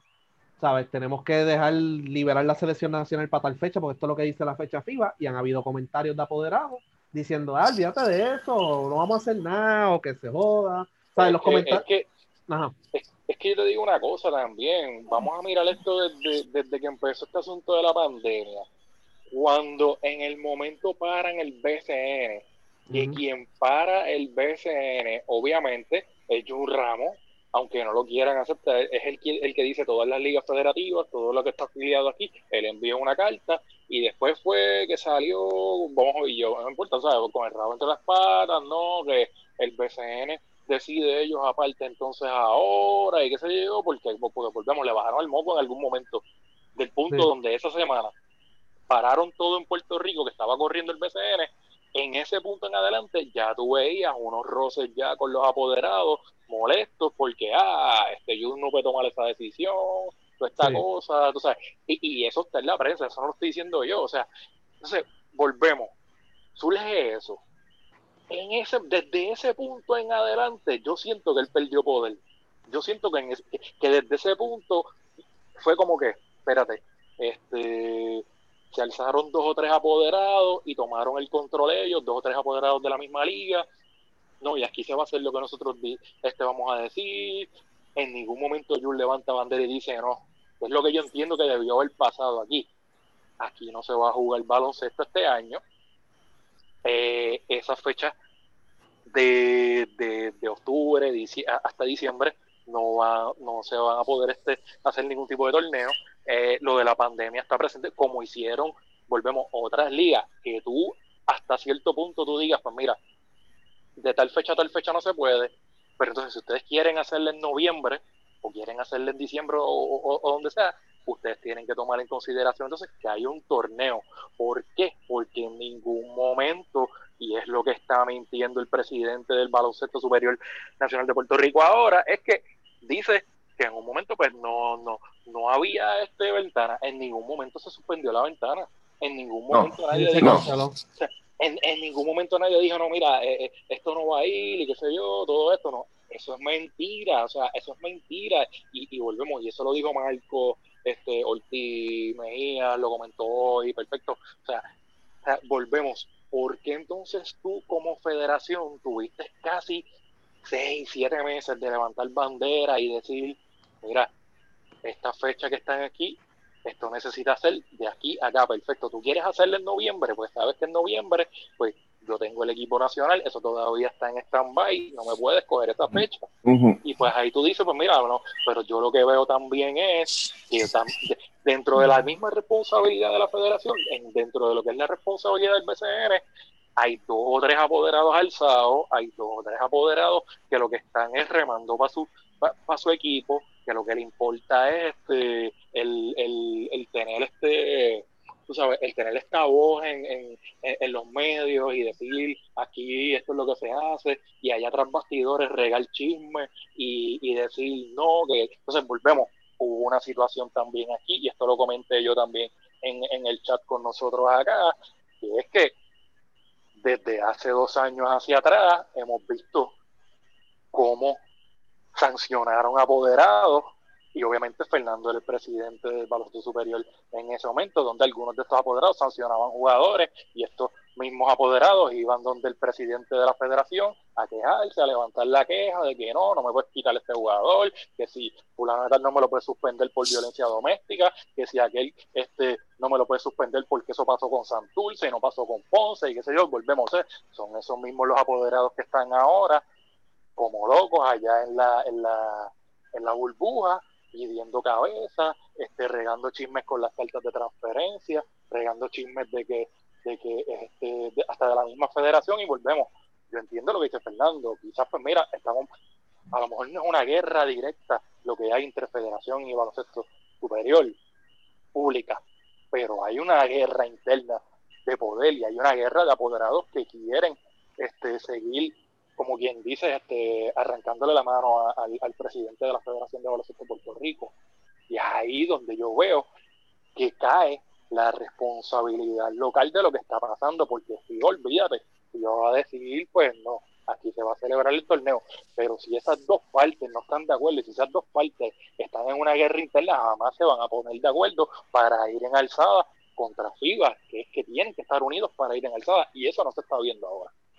Sí, pero por ahora, por ahora, pues, está la pandemia, ya cuando se normalice la cosa, pues no debería haber ninguna guerra, pues ellos firmaron un acuerdo de afiliación y ellos tienen que ajustar el itinerario basado en lo que diga FIBA. Así que esa es la realidad. Ahora, este, Fernando, eh, mm. ya que pues dejamos claro el rol de cada cual eh, y pasó pues lo que pasó, ya vimos cómo bregaron el asunto. Eh, de ahora en adelante, pues, ¿cómo pueden proceder entonces? ¿Abrir líneas de diálogo entonces? ¿Exigir la silla? Eh, porque no creo que haya habido una interrupción de diálogo. Lo que pasa es que el presidente del BCN es como el jamón del sándwich. Hay gente peleando por debajo, o sea, reglamentariamente por encima de él, pero como que no, como, o sea, el presidente realmente no manda, el presidente del BCN, o sea, dentro de la Junta. Entonces hay gente peleando, no los está controlando y entonces crea ese problema. O sea, nosotros dejamos claro la semana pasada que el problema es entre Jun y dos o tres personas. Tú sabes, y en vez de... Básicamente, lo que tiene que pasar es que aquí hay muchos apoderados que entienden cómo funcionan los organismos jerárquicos, cómo funciona tú ser parte de, de, un cuerpo colegiado, cómo funciona tú ser parte de, de, de, una estructura piramidal en la que hay unas instituciones por encima de otras, pero desafortunadamente, igual que lo hay, y hay muchos apoderados que, que lo entienden, eh, hay un puñado que no le entiende y que como dice Chaman, siempre quieren retar la autoridad y lo hacían constantemente con la autoridad dentro del BCN y aparentaría que lo están haciendo ahora con la federación, cuando como, te, como bien dijiste, la federación sería el mejor aliado de ellos para el rival real que tenían en este momento, que era FIBA y la ventana. O sea, eh, en conjunto con la federación podían primero hacer acuerdos internos que beneficien a todo el mundo lo más posible, que aparentemente era la intención de la federación por las, eh, las cartas que, han corrido por ahí, que uno vio y, que publicaron y los comentarios que hacían de que querían afectar lo menos posible a cada equipo, tratar de coger un jugador solamente de cada equipo, de una serie de cosas que te das cuenta que estaban haciendo un esfuerzo de parte de la federación, pero podían haber diseñado una estrategia en conjunto para entonces plantearle cosas a, a pero si por el contrario, si, si hay personas que entienden que están por encima de todo y de todos, y que eso incluye que ellos están por encima de la institución que es el BCN, que están por encima de, del presidente del BCN. No, no, estoy hablando ahora de Ricardo, no sé cómo es la relación con él, pero a mí me retaban constantemente. Eh, y, pero pues yo estaba ahí para hacer el trabajo, para defender la institución, porque la gente tiene que entender que las instituciones tienen su propia personalidad, tienen su propia vida y el deber de fiducia que tienen los oficiales y directores de una corporación y de una institución es hacia la institución, no es hacia los directores. Eh, no es como Donald Trump que piensa que él es como un dictador, por ejemplo, y que todo el mundo eh, son sus abogados personales y, que, el, eh, que la Attorney General es su abogado personal y que todo el mundo a él no. En el caso de él es al país y en el caso del BCN es al BCN, que es una institución por sí misma. Así que si esa es la circunstancia de lo que está pasando, pues va a ser muy difícil que eso se dé, pero la manera más sencilla de evitar este tipo de problemas es con diálogo. Eh, oye, de buena manera, es, firme, pero con diálogo, eh, exigir, mira, nosotros tenemos derecho a, estar en ese comité, nosotros tenemos derecho a estos otros, nosotros aportamos tanto, entendemos que deberíamos tener estos derechos, eh, y tú exigirlo, y, pero también cumplir, porque tampoco puede ser, no, no, nosotros vamos a jugar eh, simplemente y, y si ellos quieren hacer el torneo allá, pues que lo hagan, pero los jugadores no van. Si uno es parte del de, organismo, tiene que cumplir con las reglas. Y te digo, yo pienso que esta ventana no debería darse. A mí me gustaría ver que se termine eh, la burbuja del BCN con todos los jugadores allí, por lo que significa para los jugadores, para los técnicos y para la historia de la institución como tal. Eh, así que, pues veremos a ver, pues, están, dicen que están trabajando en, cambiar el, itinerario, en hacer una serie de, arreglos. Yo espero que, lo puedan hacer para que se afecte lo menos posible lo competitivo y, pueda terminar el torneo en, en orden y en paz. ¿Tienen alguna otra pregunta sobre el tema de, pues, lo que acaba de explicar? Porque ahora vamos al, otro tema que tenemos con Fernando para cerrar, que es lo de las transferencias. Dale. Ah, Este, Ricky, Chaman, si quieren alguna eh, pregunta. No, este, yo, un, comentario nada más. Este, yo entiendo, por todo lo que, Fernando, nos, la información que nos ha dado aquí, eh, todo está escrito no había necesidad de llegar a todo esto que ha pasado en los últimos días. todo está escrito. todo está escrito. Todo está escrito. Mira, el baloncesto en Puerto Rico está sobre reglamentado. Eh, es simplemente cuestión de, de que haya el interés de cumplir con, todo lo que hay. Eh, eso es todo lo que te puedo decir. Lo vengo diciendo desde el BCN hace un montón de tiempo, que si se hablaba de más reglas y más reglas. Nosotros tenemos suficientes reglas para que todo el mundo le vaya bien aquí, jugadores, dirigentes, equipos, apoderados, que la gente no pierda dinero. Eh, es cuestión de cumplir esas reglas, de tener la intención de cumplirlas. Eh, así que, y aquí, todo está escrito. Eh, lo que pasa es que si tú haces un sondeo ahora de cuánta gente ha leído esa constitución, y cuánta gente ha leído los reglamentos y cuánta gente ha leído el reglamento general completo del BCN. ¿Cuánta gente se lee completa las reglas de torneo? Yo te garantizo que la mayoría no las han leído. O si han leído, han leído un cantito de alguno en un momento que tenían un caso. Pero todo está ahí. Oye, hubo gente que pasó trabajo para escribir eso. Leanlo. Los mismos árbitros, los mismos árbitros no leen las reglas de torneo porque en Twitter yo tuve una discusión con uno hace tiempo.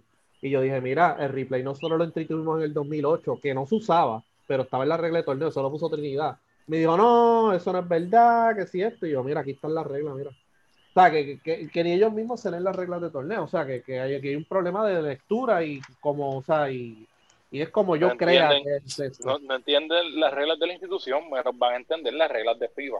Sí, sí, sí, sí, sí. Eh, Fernando, problema.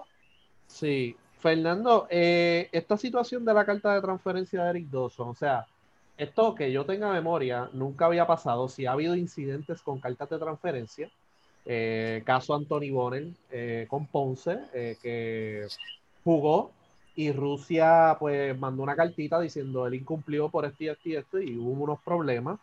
Rica Podaca, que le pararon una transferencia con San Germán, tú eras el apoderado porque le dijeron, bueno, te debo 30, si aceptas por menos, pues yo te doy la carta, que, eso es ilegal ahora mismo. Eh, y los procesos ya cambiaron. Eso antes era una diligencia entre federaciones. Ahora directamente solo controla FIBA para evitar las situaciones de México que está suspendido y, podría estar autorizando jugadores sin tener la potestad de hacerlo. Eh, o sea, sacan un jugador en, el tercer parcial porque no era elegible. Entonces, todavía no ha bajado la resolución porque yo quiero saber qué fue lo que pasó. Pero los procedimientos, tú como director de torneo y pues después como presidente, ¿cómo era esa dinámica con, la mesa, con los árbitros, con los apoderados para evitar que surgieran estas situaciones?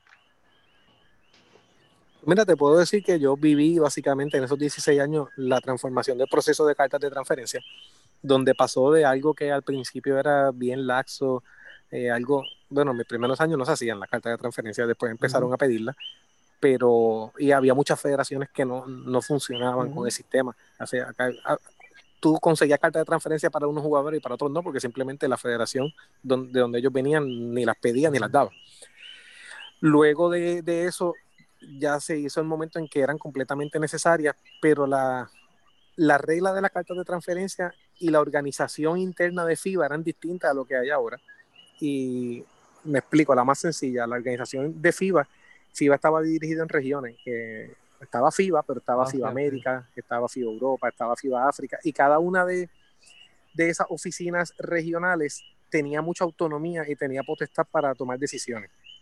Entonces, en, aquellos casos, como bien tú dices, las cartas de transferencia se trabajaban entre federaciones. FIBA lo que ponía eran unos guidelines que eran como unas sugerencias. Básicamente decía, las federaciones pueden cobrar por dar la carta de transferencia, pero si deciden cobrar, no pueden cobrar más de, creo que eran 250 francos suizos. Eh, tú podías desde cobrar cero hasta 250, cualquier cantidad entre medio. No podías cobrar más de eso, por ejemplo.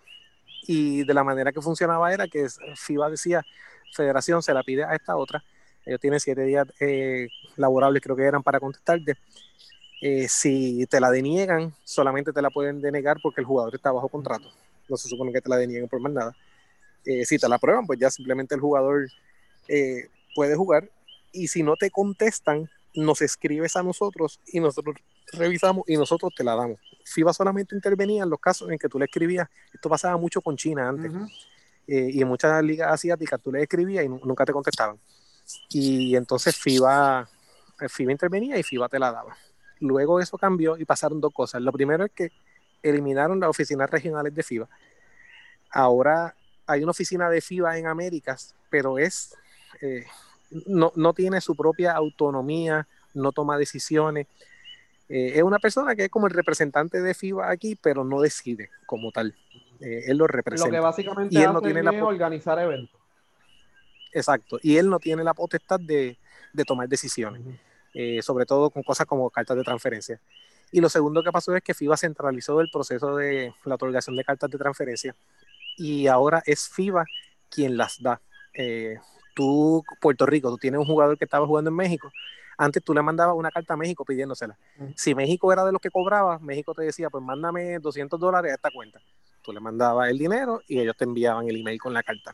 Ahora FIBA estableció un precio fijo, tú se lo pagas a FIBA siempre, ya no tienes, porque antes era un problema grande que tenía, muchas veces tenían que ser cartas, eh, ¿cómo se llama? Eh, transferencia bancaria. Y a veces era bien complicado tú conseguir toda la información necesaria para hacer una además que se tarda, además que se tarda.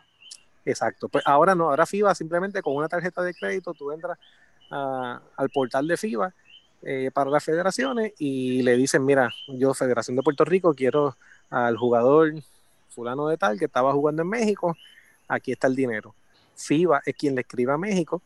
Si México le dice no puede, FIBA le dice dame la evidencia y te, te pueden decir, mira, no, porque está bajo contrato. Si México no le contesta o si México le dice que no hay problema, FIBA es quien te envía la carta. Eh, ellos se supone que hagan eso de un, de un término. El problema es que si FIBA no te contesta en el tiempo que se supone, no tienes nadie más arriba de FIBA a quien apelarle. Eh, antes, si la federación no te contestaba, pues tú ibas donde FIBA. Eh, ahora, si FIBA no te ha contestado, que puede haber razones válidas por las que no te contesten. O sea, puede ser que hay una investigación con el jugador, puede ser que la federación en la que está no lo había. Muchas veces lo que pasa, y la gente no se da cuenta de esto, es que tú, el jugador estaba físicamente en México, pero su carta no estaba ahí. Hay federaciones que llevan jugadores y ellos no pidieron la carta de transferencia. Y FIBA no te la va a dar porque tiene que averiguar dónde está la carta de transferencia y si ese jugador está ahí. Ponle tú que Luis Modesti está jugando en México y los Leones de Ponce lo quieren firmar. No, no, no, no, no, San Germán, ok. Ok, San Germán va a firmar a Luis Modesti. y San Germán le escribe a FIBA y le dice, mira, Luis Modesti estaba jugando en México. Eh, aquí está el dinero para la carta de transferencia. Y ellos de repente van y entran y chequean y la carta de transferencia del sistema ellos no le aparece que está en México. Ellos no te la van a dar porque ellos van a averiguar Luis Modesti estaba en México, sí. No tenía carta, no. ¿Dónde estaba delante? Ah, estaba en El Salvador. Ah, ya, tenía carta de transferencia. Sí, ok, pues entonces sanciono a México y te mando la carta de transferencia desde El Salvador. Una vez Salvador me dijo que ya que no tenía contrato. Y posiblemente, y posiblemente sancionan al jugador a lo mejor, porque tú dejó una situación en El Salvador y, me fui para México. E, eso puede haber pasado también, o puede ser que o puede ser que encuentras que estuviste en tres federaciones sin carta de transferencia y sancionan tres federaciones. Así que ese tipo de investigación se da. Eso es a nivel internacional. ¿Qué pasa? Eh, si tú tienes, tú como federación, si tú tienes un jugador jugando en, tu federación, en una de las ligas avaladas, en este caso en, en el BCN, ¿verdad? Pues no juegas con la federación, juegas con el BCN, que es una liga con el aval si tú tienes un jugador jugando sin que FIBA te haya otorgado la carta de transferencia, tú te expones a sanciones que pueden ir eh, hasta 10 mil dólares, creo que son. Y puede ser también que te suspendan eh, las cartas de transferencia futuras, que no te den más ninguna. Así que la regla hace muchos años ya, yo te diría que como 5 o 6 años, es que nadie juega a menos que haya llegado la carta de transferencia. O sea que, en Puerto Rico. Este caso, este caso entonces aplica para sanciones. Sí, entonces, sí, entonces para, porque yo sé que la gente va a decir, pero el caso de este, el caso del otro cuando todavía había FIBA Américas, lo que pasaba muchas veces es que no habían mandado la carta de transferencia de otro país, pero tú conseguías al equipo en el que jugó y el equipo te hacía una cartita, mira que la federación está cerrada, pero aquí está la carta, yo como apoderado del equipo te certifico que él está libre. Y tú se la llevabas al secretario de FIBA América y él te daba una autorización preliminar, que a veces era un email, lo autoriza que jueguen lo que llega a la carta de transferencia. Eso ya no existe. Ahora hay una sola manera que el jugador juega. Si llegó la transferencia. de FIBA. Si no la tiene, no, no hay más ninguna manera que pueda jugar. Entonces, ¿qué pasa? Eh, los jugadores cuando llegan al BCN, eh, el equipo tiene que cumplir una serie de requisitos. El equipo tiene que firmarle el contrato. ese contrato tiene que ser firmado ante notario público. Tiene que ir a donde un médico que le haga un certificado de salud. Hay que asegurarse que el jugador es del roster de ese equipo que le cabe en el roster, que le cabe en el salary cap y que tiene carta de transferencia. Si se cumplen todos esos requisitos, entonces el director de torneo lo pone en el roster de ese equipo y lo notifica a todo el mundo. En los últimos años, yo no sé ahora cómo lo hacen, me imagino que debe ser lo mismo. Nosotros lo que hacíamos era que todos los días, porque los equipos tienen que saber contra quién van a jugar. El dirigente tiene que saber en algún momento, ¿verdad? pues todos los días nosotros a las entre 3 y 5 de la tarde se circulaba a todos los equipos, a los árbitros y a los oficiales de mesa, un listado actualizado. Mira, mi perro me está ladrando, no me reconoce. Se circulaba un. Cuidado. un listado actualizado del roster de todos los equipos. Y el oficial de mesa a cargo de la computadora, pues se supone que tú le pides, el oficial de mesa hace el roster con lo, el roster que le entregan eh, los anotadores de cada uno de los equipos. Los equipos tienen la obligación de presentarle su roster y luego sus cinco que van a iniciar al oficial de mesa. El oficial de mesa tiene la obligación de revisar ese roster que le dio cada uno de los equipos contra la lista oficial que le dio el director de torneo en ese momento. Y si no aparece en la lista que le dio, por ejemplo, Alfredo le enviaba la lista y a veces le decía, este jugador tiene una multa de 100 dólares. Eh, puedes jugar si te llevan el cheque del apoderado. Pues el oficial de mesa decía, apoderado, el cheque de 100 pesos, aquí está el cheque de la multa, puedes jugar. A veces decía, estamos esperando la carta de transferencia, te voy a notificar. Pues el oficial de mesa llamaba, eh, pero no estaba, o sea, decía, no autorizado, falta carta de transferencia. si la carta llegaba en cierto momento, se autorizaba, pero si el director de torneo no daba la orden, no. Pero en este caso, Ajá, Ricky. En este caso de Dawson, este, porque los casos que me estás explicando, por lo menos el caso de, que pusiste de Modesti, jugando en El Salvador, este, e, e, son situaciones que se daban y México dejó jugador, este, dejó jugar al, jugador sin, sin carta de transferencia y pues ahí está la sanción. Pero este caso en específico, que no fue de esa forma que sucedió, sino que el jugador jugó ¿Cómo aplicaría la regla? ¿Hay que hacer una denuncia oficial este, o simplemente FIBA no va a entrar en esto porque nadie le dijo, mira, esto pasó en Puerto Rico? Aquí, es, bueno, acuérdate que el jugador, una vez lo entran al roster, que de hecho se supone que el oficial de mesa, no solamente no es que el jugador no entra a cancha, el jugador no se supone que se ponga en el roster oficial. Y el roster oficial, que es la computadora, es parte del sistema de FIBA Live Stats. Así que una vez un jugador, y esto ha pasado antes, una vez un jugador aparece en un roster allí, FIBA se va a enterar eh, de que el jugador estuvo y si el jugador jugó sin, carta de transferencia, la liga y la federación se exponen a sanciones. Muchas veces uno le explica, mira, hubo un error, lo pusieron en el, en el roster, pero el jugador no estaba jugando porque no tenía la carta de transferencia lo sabemos, lo que pasa es que lo pusieron. Eh, ese tipo de cosas usualmente se le explica y Y la realidad es que aquí han amenazado con sanciones. Aquí hubo sanciones una vez, sí, o dos. Yo creo que llegó a haber sanciones en algún momento por algunos jugadores. No fueron mayores, pero la hubo. Bueno, creo que hubo una de 5 mil pesos. Así que sí, tampoco fue tan pequeña. Pero sí.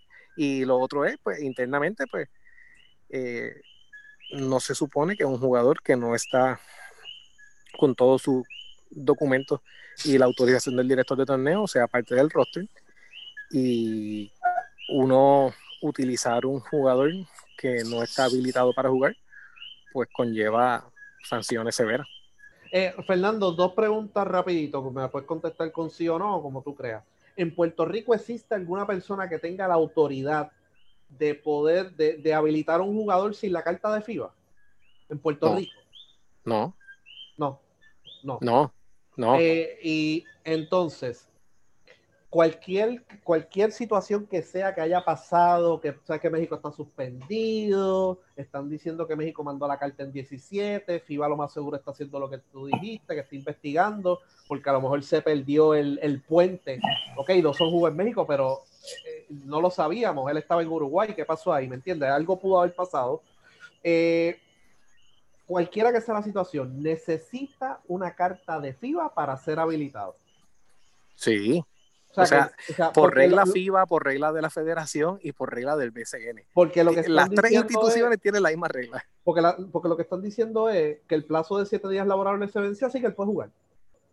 No, lo que pasa, lo que ese, eso es una regla de FIBA y lo que significa es que FIBA se supone, eso es la regla vieja como tal, como te digo, antes, cuando pasaban los siete días y no te la daban, tú ibas a FIBA.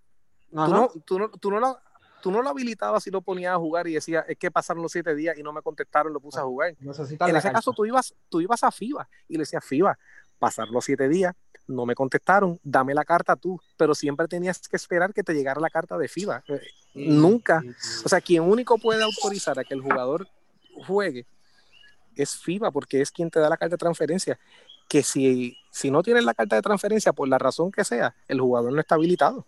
Y lo más seguro, si hay una situación que el jugador incumplió, eso, en esos casos contesta rapidito, porque ellos saben que este jugador se fue sin permiso. ¿Sabe? Por eso es que normalmente FIBA daba la carta, porque si esta gente no contesta es que no les importa o pasó algo. Pero si el jugador hubiese incumplido, yo imagino que la federación contestaba rápido y le decía a FIBA, mira, este jugador se fue sin cumplir. Mira, e-, este sistema a mí no me gusta muchísimo, ¿sabes? Eh, la realidad es que yo creo que, si tú me preguntas a mí, el sistema debería ser que llegado cierto momento el jugador pueda participar y si después entonces hay que sacarlo o pasó algo porque el jugador se exponga a sanciones o lo que sea. Pero ese no es el... Una cosa es lo que yo quisiera que fuera, igual que con la ventana, pues yo quisiera que no hubiera ventana. Otra cosa es cuál es la realidad. La realidad es que la regla es que ah, ningún jugador puede participar si no tiene una carta de transferencia y quien único da la carta de transferencia es FIBA. Y ha habido casos que ha habido investigaciones bien largas. Aquí recuerdo una vez Guayama que tuvo un jugador que FIBA se tardó como 20 días, estaban haciendo algún tipo de investigación, lo único que contestaban era el jugador está bajo una investigación, no podemos decirle todavía. Y de repente llegó la carta, no dieron más ninguna explicación. ¿Qué estaban investigando? Sabrán ellos. Sí. Lo más seguro, pero ok, o sea que aunque nos guste o no, existen las ventanas y existen las cartas de transferencia. Este, y no hay, no, entonces no, no tenemos que enviar email a FIBA entonces, ¿verdad? Ya eso está investigación. Bueno, yo no sé si, si están mirando. Oye, yo, yo no sé si tienen alguien ahí mirando los live stats de todos los juegos o no. Lo que sí puedo decir es que en FIBA trabaja un montón de gente que sigue en el BCN. Sí, sí. sí pero eventual, y, y, me lo han dicho esto desde hace muchísimo tiempo, ¿no? Que estamos trabajando en un sistema digital que al momento te lo aprueban, tú sabes, pero no lo han hecho. Y ya llevan más de cuatro años en esta, que me lo están diciendo. Exacto. Así que... Sí, no, y entonces ahora se complicó un poquito porque como tú dices, eh, eh, ahora se, unieron todas las de todo el mundo en una misma oficina y tienen que estar haciendo todo este tipo de investigaciones y son un montón, la gente no sabe, pero hay miles y miles y miles de jugadores y hay un montón de ligas y hay mucho más traspasos de lo que la gente piensa. Sí, sí, sí, sí. Todo jugador que esté fuera, pues, y viene Y yo dudo que esa oficina sea una oficina que tenga 10, 15 personas trabajando. Ah. Eso debe ser una persona trabajando a cargo de la transferencia, porque siempre el email que me daban para escribirle cuando había que preguntar era de la misma persona. Y a veces, si había que ir un poquito más arriba, de una abogada que era como que la jefa de esa persona. Ok, ok. O sea que tienen poco personal para eso y miles de transferencias o cientos de transferencias al día. Sí. Pero la realidad es que tampoco te dicen mucho, porque te digo, el caso aquel de Guayama, nadie entendía qué estaba pasando. Y el jugador estuvo aquí como 20 días sin jugar. Y FIBA nos decía, estamos investigando, estamos investigando, estamos investigando. Y de repente, ok, el jugador puede jugar. ¿Pero qué pasó? No, tenemos una investigación. Aparecieron las toallas que se había llevado. Yo no sé. Puede ser. Oye, pero, pero hubo un caso de un jugador reciente, Fernando, que le pararon el transfer porque rompió un cuarto de hotel en Luxemburgo o algo así. Esto reciente, está jugando ahora mismo en la burbuja. Eso fue verdad, ¿no? Ah, no sé, no sé. Yo no me metía mucho en la parte de la, en la parte de la transferencia porque le, pararon, que solo corría el director. Eh, pero le pararon el transfer porque dejó 500 pesos, rompió un cuarto de hotel por allá por Europa y Ah, yo escuché, escuché algo de eso, pero no, oye, no sé si lo rompió o no. Sí, lo rompió eso, olvídate de eso. Este, ¿Alguna otra pregunta eh, de Fernando? Tengo, tengo que hacer, yo tengo que hacerla. Este, la, la, vez pasada que tuvimos a Fernando le pregunté sobre si le quedaba una mascarilla, ¿quién se la daba? Te voy a preguntar lo mismo, pero de otra forma. Si te queda una sola vacuna, ¿quién se la da, Fernando? Pero espérate, ¿cuáles son las opciones? Eh, aquí, mira, se me ocurrió este, pues el presidente del BCN o el presidente de la Federación de Puerto Rico. ¿A quién le damos esa vacuna?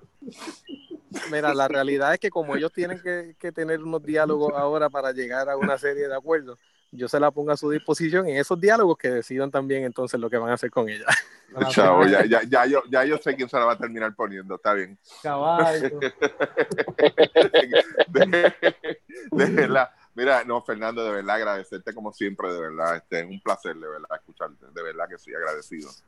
No, oye, a la, orden, eh, eh, gracias a ustedes y lo que quiero es traer un poquito de, de información como tal, no es no, no, es levantar ronchas ni nada, por el contrario, es, es tratar de ayudar a, estos diálogos que yo entiendo que, que son necesarios para, para, el beneficio del deporte. A final de cuentas, cuando uno está en estas instituciones, uno les coge mucho cariño, uno les tiene mucho respeto y se nos hace difícil, ¿verdad?, ver, ver qué pasa en estas situaciones y si uno entiende que, que de alguna manera uno puede ayudar a, a aclarar el, el aire pues uno tiene la obligación moral de, hacerla. Así que por eso, no, lejos de venir aquí para chisme, nada por el estilo, por el contrario, es para tratar de traer un poquito de, información bastante oficial que yo creo que hace falta porque las, las instituciones, los reglamentos y todo este tipo de cosas se crearon con unos propósitos, están ahí, vamos a utilizarlos porque pueden ayudar a evitar situaciones en el futuro y vamos a aprender entonces de todas estas cosas para evitar que sigan pasando. Todo está escrito, todo está escrito. Muy bien. Bueno, Fernando, gracias por estar aquí con nosotros y seguimos por acá. Gracias por estar aquí. No, a la orden. Y, visiten, y visiten Marina 308. Serán bienvenidos, serán bienvenidos allá, a la orden siempre. Bien, saludos, gracias, Fernando. Bien. Bueno, ya tuvimos ahí a, a Fernando Quiñones, expresidente del Baloncesto Superior Nacional. Este, nada, o sea, se dejó bastante claro en cuestión de las transferencias, que es el tema que acabamos de dejar, que hacía falta la carta de FIBA. Ahora ellos están en una investigación, todavía nos deben varias investigaciones que incluyan la investigación de Guaynabo, que no han hecho nada, etcétera, etcétera, etcétera, etcétera. Pero ya en el BCN pasó. O sea, el Quebradillas tuvo jugadores sin carta de transferencia y los permitieron jugar. Y Aguada también. Así que ese modus operandi es reciente. Es lamentable, pero es la realidad. Y entonces a, San Germán y a Guaynabo no le dejaron jugar jugadores porque no tenían carta de transferencia y de momento a Ponce sí. Es algo bien sospechoso y yo creo que se debe sancionar severamente a la persona, sea la que sea, que autorizó que ese jugador. Sí, alguien, alguien, alguien autorizó, exacto. Alguien autorizó.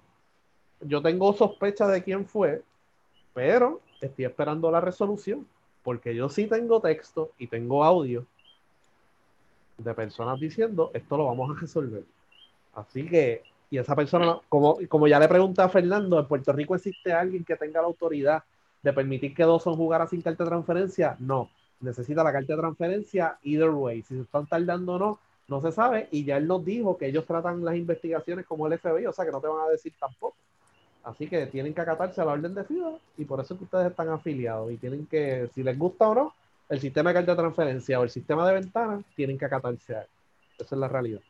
Este, aquí, aquí, aquí, yo creo que se, creen que ellos corren el, el, el, equipo, los apoderadores, como por una panadería de ellos, y aquí, pues olvídate, yo voy a cambiar todo, no importa. O sea, aquí nadie va a es que ese, ese, ese es el problema. O sea, el, el, problema es que, y yo espero que este, esto les sirva a ellos o sea, de, de, aprendizaje. O sea, que, que, ellos entiendan de que quizás ellos tienen unas obligaciones, o sea, tienen unos deberes como institución que está este, con el aval de la federación, que de esa misma forma que ellos tienen un deber, ellos tienen unos derechos. Y la única forma, y no es en ánimo de joder, pero yo creo que es la única forma en que usted va a cumplir esos deberes, pero, pero quizás con las muelas de atrás, como dicen por ahí, es pues mira, exija sus derechos también. Usted tiene unos derechos también como, como parte de esa afiliación. Pues mira, exija esos derechos. y yo creo que, que aquí se mencionó bastante claro con el asunto del comité técnico. Ese es el mejor ejemplo si, si yo tengo, yo estoy obligado y tengo que regirme por lo que dice la federación, porque es lo que viene de FIBA, pues mira, entonces yo, la constitución de ustedes dice que yo tengo derecho a esto. Hágalo, hágalo, exija lo suyo para que entonces usted sea una voz, una voz activa y cuando usted reciba algún tipo de, reglamento o se vaya a ejecutar un, reglamento donde usted entienda que usted se ve perjudicado, usted tenga voz y voto para levantar la mano y expresarse. En ese momento, no esperar a una semana de la, de, de, la dichosa ventana. Mira, este eh, la situación, ya sabemos el desenlace, pues BCN pues va a detener su no, nunca se expresó, fuera de lo que dijo Ricardo eh, van a detener el torneo, pero no se sabe si va a ser por las fechas que dijo Jun o va a llegar a un acuerdo para solamente parar tres o cuatro días. Eso sí, los jugadores cuando regresen tienen que ponerse en una cuarentena y se supone que la temporada se haya acabado el domingo, este domingo. Así que eso afecta a la postemporada. Este, para finalizar, nosotros aquí tenemos unas cartitas que nos enviaron. Querida Aurora, ¿se acuerdan de, Querida Aurora o no? Nunca lo leyeron. Algo así, así que, que, ya vamos por esa línea leyendo cartas aquí. Ajá, dime. ¿Cuál, es, ¿Cuál es tu caso? Cuéntame. Sí, pues Abre tu corazón. Eh, Humberto Esteban mandó otra cartita el 23 de noviembre. Otra cartita amorosa. Oh. Sí. Pero aquí no la voy a leer completa, pero aquí deja claro que el BCN tenía conocimiento de todo esto. Vamos al tercer párrafo, 23 de noviembre de 2020. La Liga de Baloncesto Superior Nacional tenía pleno conocimiento del calendario oficial de FIBA y de la celebración de la segunda ventana clasificatoria en Americop. Y a pesar de esto, decidieron unilateralmente realizar el torneo del BCN del 4 de noviembre al 18 de diciembre de 2020.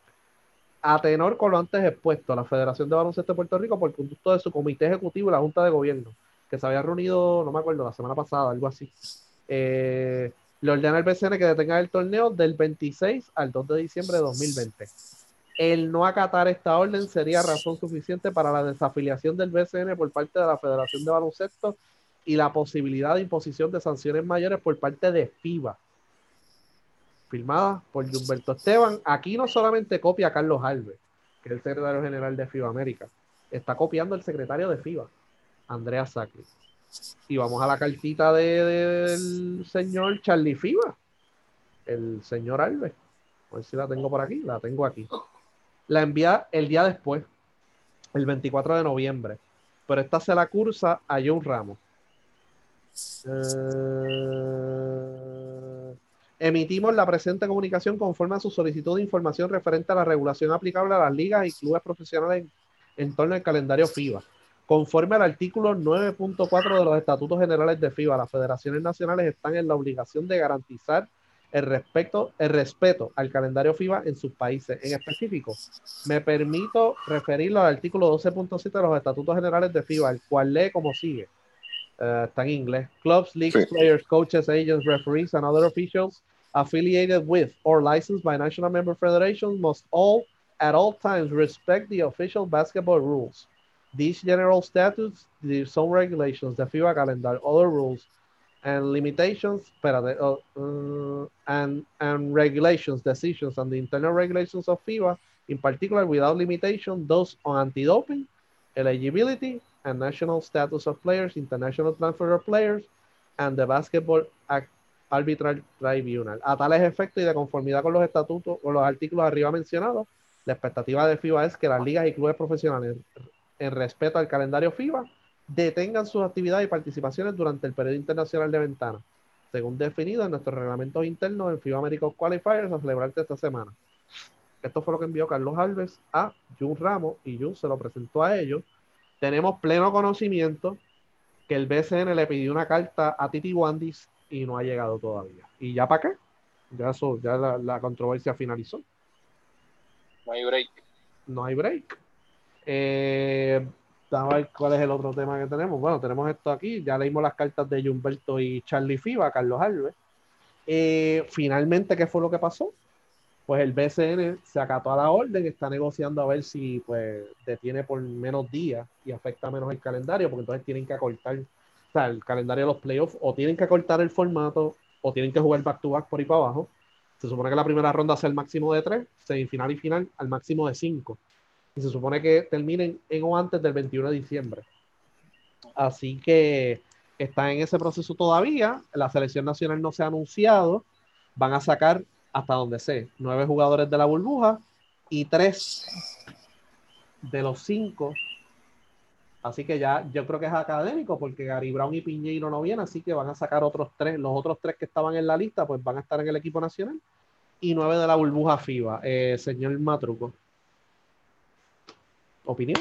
Este, nada, eh, lamentablemente, como, como tuvimos la oportunidad de dialogar con, Fernando, o sea, yo creo que este no, debió llegar a esto. Sí, lo que me preocupa es la, la posición, por eso fui bien enfático haciendo esas preguntas de que si el presidente de la federación tenía o tenía la responsabilidad de aprobar ese itinerario, el por qué él no levanta entonces bandera en ese momento y, y, y, no es simplemente ellos tienen conocimiento, o sea, es tú evitar toda esta situación, o todo este show mediático que se ha dado, que todo el mundo pues sabe pues, que va a terminar ganando la federación porque tiene la, el, el, backup, tiene a, a, FIBA detrás, que es quien rige esto. lo, lo que sí me sorprende es la resistencia que quizás pone el BCN, que sabemos por dónde vienen, de quiénes son los lo, lo, que están metiendo la presión de, parte de los apoderados, de dos o tres apoderados, y, y el de permitir el que se llegue a, a este punto. Tú sabes, es un asunto de que, que, no debió, ha dejado un mal sabor, ha dejado un mal sabor en el sentido de que quizás hay, hay gente, como muy bien dice Fernando, este, que, que desconoce cuál es el reglamento, desconoce cómo es que se supone que todo esto vaya corriendo. Y, y por ese desconocimiento, pues han dicho cosas, han concedido entrevistas, han, han, dicho cosas que no son ciertas, han manifestado, este, se han manifestado de otra forma, ha habido dimes y diretes, tuvimos un, este, escritos de parte y parte, ustedes saben de quién, pero yo entiendo que lo básico es que, está todo escrito, no, no, hay que romperse la cabeza, mira, este es el reglamento y esto es lo que hay, porque yo tengo que enviarte una carta recordándote cuál es el reglamento, recordándote a qué es lo que tú te enfrentas y, recordándote de que, mira, este, el poder está aquí. O sea, tú no, no, tienes nada que buscar con el poder. Esto es lo que hay. ¿Ok? Vuelvo y digo, tú sabes, eh, como pregunté ahorita, y yo creo que se contestó la pregunta, se quedó bastante clara en el sentido de que donde se perdió la comunicación, yo entiendo en el momento donde a pesar de que tú puedas tener los intereses que tenga de que se celebre un torneo, tu deber como líder, importante, como líder, tu deber es levantar bandera, decir, wait, ¿tú estás seguro de esas fechas? Porque esto es lo que tiene FIBA en, calendario. Nosotros tenemos este compromiso. yo creo que eso, me atrevo a apostar lo que sea, que en ese momento en que el presidente da el ok, da el approve, no se hizo, no, no, se dio esa dinámica. No se dio esa dinámica de decir, mira, este, esta fecha va a confligir, va a haber problemas con esa fecha. ¿Qué tú tienes en mente? No era un asunto, y, si, y si se dio y el BCN tomó la actitud que quizás nosotros podemos tener idea de, de decir, ah, olvídate de eso, solo resolvemos más adelante. Yo creo que para evitar todo esto, usted como líder, presidente, usted tiene que ser consistente y decir, no, esto hay que resolverlo ahora, no podemos esperar al día 20 a tratar de resolver algo, con cinco o seis días, porque va a crear malestar. Deja, deja ese tipo de diálogo y esa, eh, deja, una, deja ambas cosas como el acerado, como que entonces ahora ya van a empezar a dividir, van a haber bandos. Y aquí lamentablemente son muy, son de sangre caliente, son muy emocionales, son muy pasionales y son personas que, ah, y todos sabemos el tipo de expresión que usan, este siempre me trató de joder y, no olvidan. Tú puedes hacer 20 cosas buenas, pero en el momento en que tomaste una decisión que va en tu contra o simplemente tú entiendes que está atentando contra tus intereses, ya ese es tu enemigo. ¿Ok? Lo que te quiero decir es que al final y al cabo vamos a terminar en la misma mierda, en la misma guerra, en el mismo señalamiento, en el dime direte, vamos a dividir y no se va a lograr absolutamente nada. ¿Ok? ¿Cómo se pudo haber evitado esto? Simplemente aplicando el reglamento. Esto es lo que hay y ya. ¿Ok? Ahora, a estas alturas.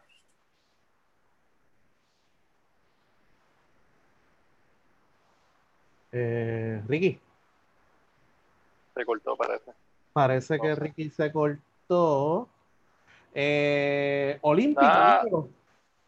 olímpico, mira, pues nada, yo creo que. Deja que Ricky vuelva. Pero sí, pero da, da, da, tu opinión porque parece que Ricky tiene problemas técnicos. Sí, por eso. Pero nada, mira, yo creo que este, en resumen también de lo que dice Ricky, yo creo que en Puerto Rico muchas instituciones se están este, inclinando también a, a que este tipo de cosas, que es la burbuja, cuando tú miras la burbuja, no es un torneo atípico, no es un torneo que se va a llevar a cabo, que se iba a llevar a cabo en un, durante un proceso normal.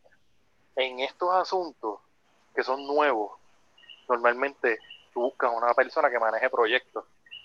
No importa que, no tiene que ser un proyecto de construcción, no tiene que ser un proyecto de, de, ¿sabes? Que, tiene que ver con, arquitectura, este tipo de cosas, ingeniería, no. estamos hablando de proyectos eh, a, a un nivel de que tú tienes que organizarte económicamente, que tú tienes que organizarte este, con el tema de las fechas. Tienes que organizarte con muchas cosas. Tienes la organización. Quien único te va a ayudar con eso es un project manager que lleve tiempo en, en, en, en algún sitio, en cualquier sitio. Volvemos, no tiene que ser un project manager en específico de, de, ni de computadora, ni de, ni de, ni de ingeniería, de eso. Cualquiera de esos project managers puede coger un proyecto que está como este del PCN.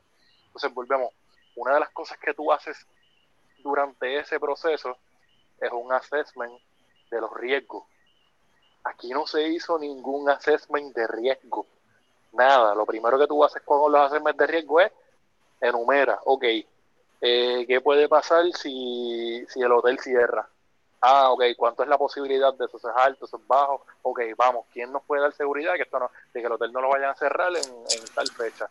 Ah, perfecto, ok. ¿Cuál es el riesgo de que FIBA se meta o de que vayan a celebrar el torneo? Perfecto. Ah, ¿cuál es el riesgo de que nos quedemos sin pruebas? Que hay algo corriendo por ahí también ahora esta semana desde, el coronavirus. O, cuál es el riesgo de que se infecte un equipo completo, cuáles son las acciones a tomar, este, bla, bla, bla, etcétera. Ahora mismo no hay eso ahora mismo los tienes corriendo como gallinas sin cabeza porque no pueden extender una semana más.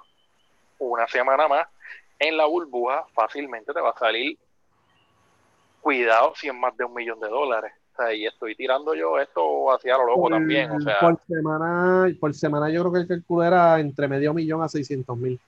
Por eso, o sea, pero volvemos, o sea, estamos hablando de que tú tienes que volver a cambiar el asunto de las estadías, que tú tienes que renegociar otra vez con Guapa, tú tienes que volver a, renegociar con las partes que están allá, o sea, son, varias cosas adicionales. O sea, y ese costo es, es, crítico. Ese tipo de costo te puede terminar de fastidiar lo que es la próxima temporada. Y volvemos, yo entiendo que aquí no se hizo una planificación y que aquí en esta parte tú necesitabas incluir un, este, alguien que manejara proyectos y no el presidente de, la liga, ni los directores, y todas cosas. necesitas una persona que organizara. Volvemos, esto lo hacen las compañías grandes, esto lo hacen las compañías medianas, este, o sea, esto no es tampoco, esto no le añade un costo espectacular a, a lo que tú estás haciendo, tienes una persona que va a llevar un track de lo que está pasando, de lo que necesito. Ok, hay un cambio en el proyecto, cuáles son las partes que se afectan con este cambio.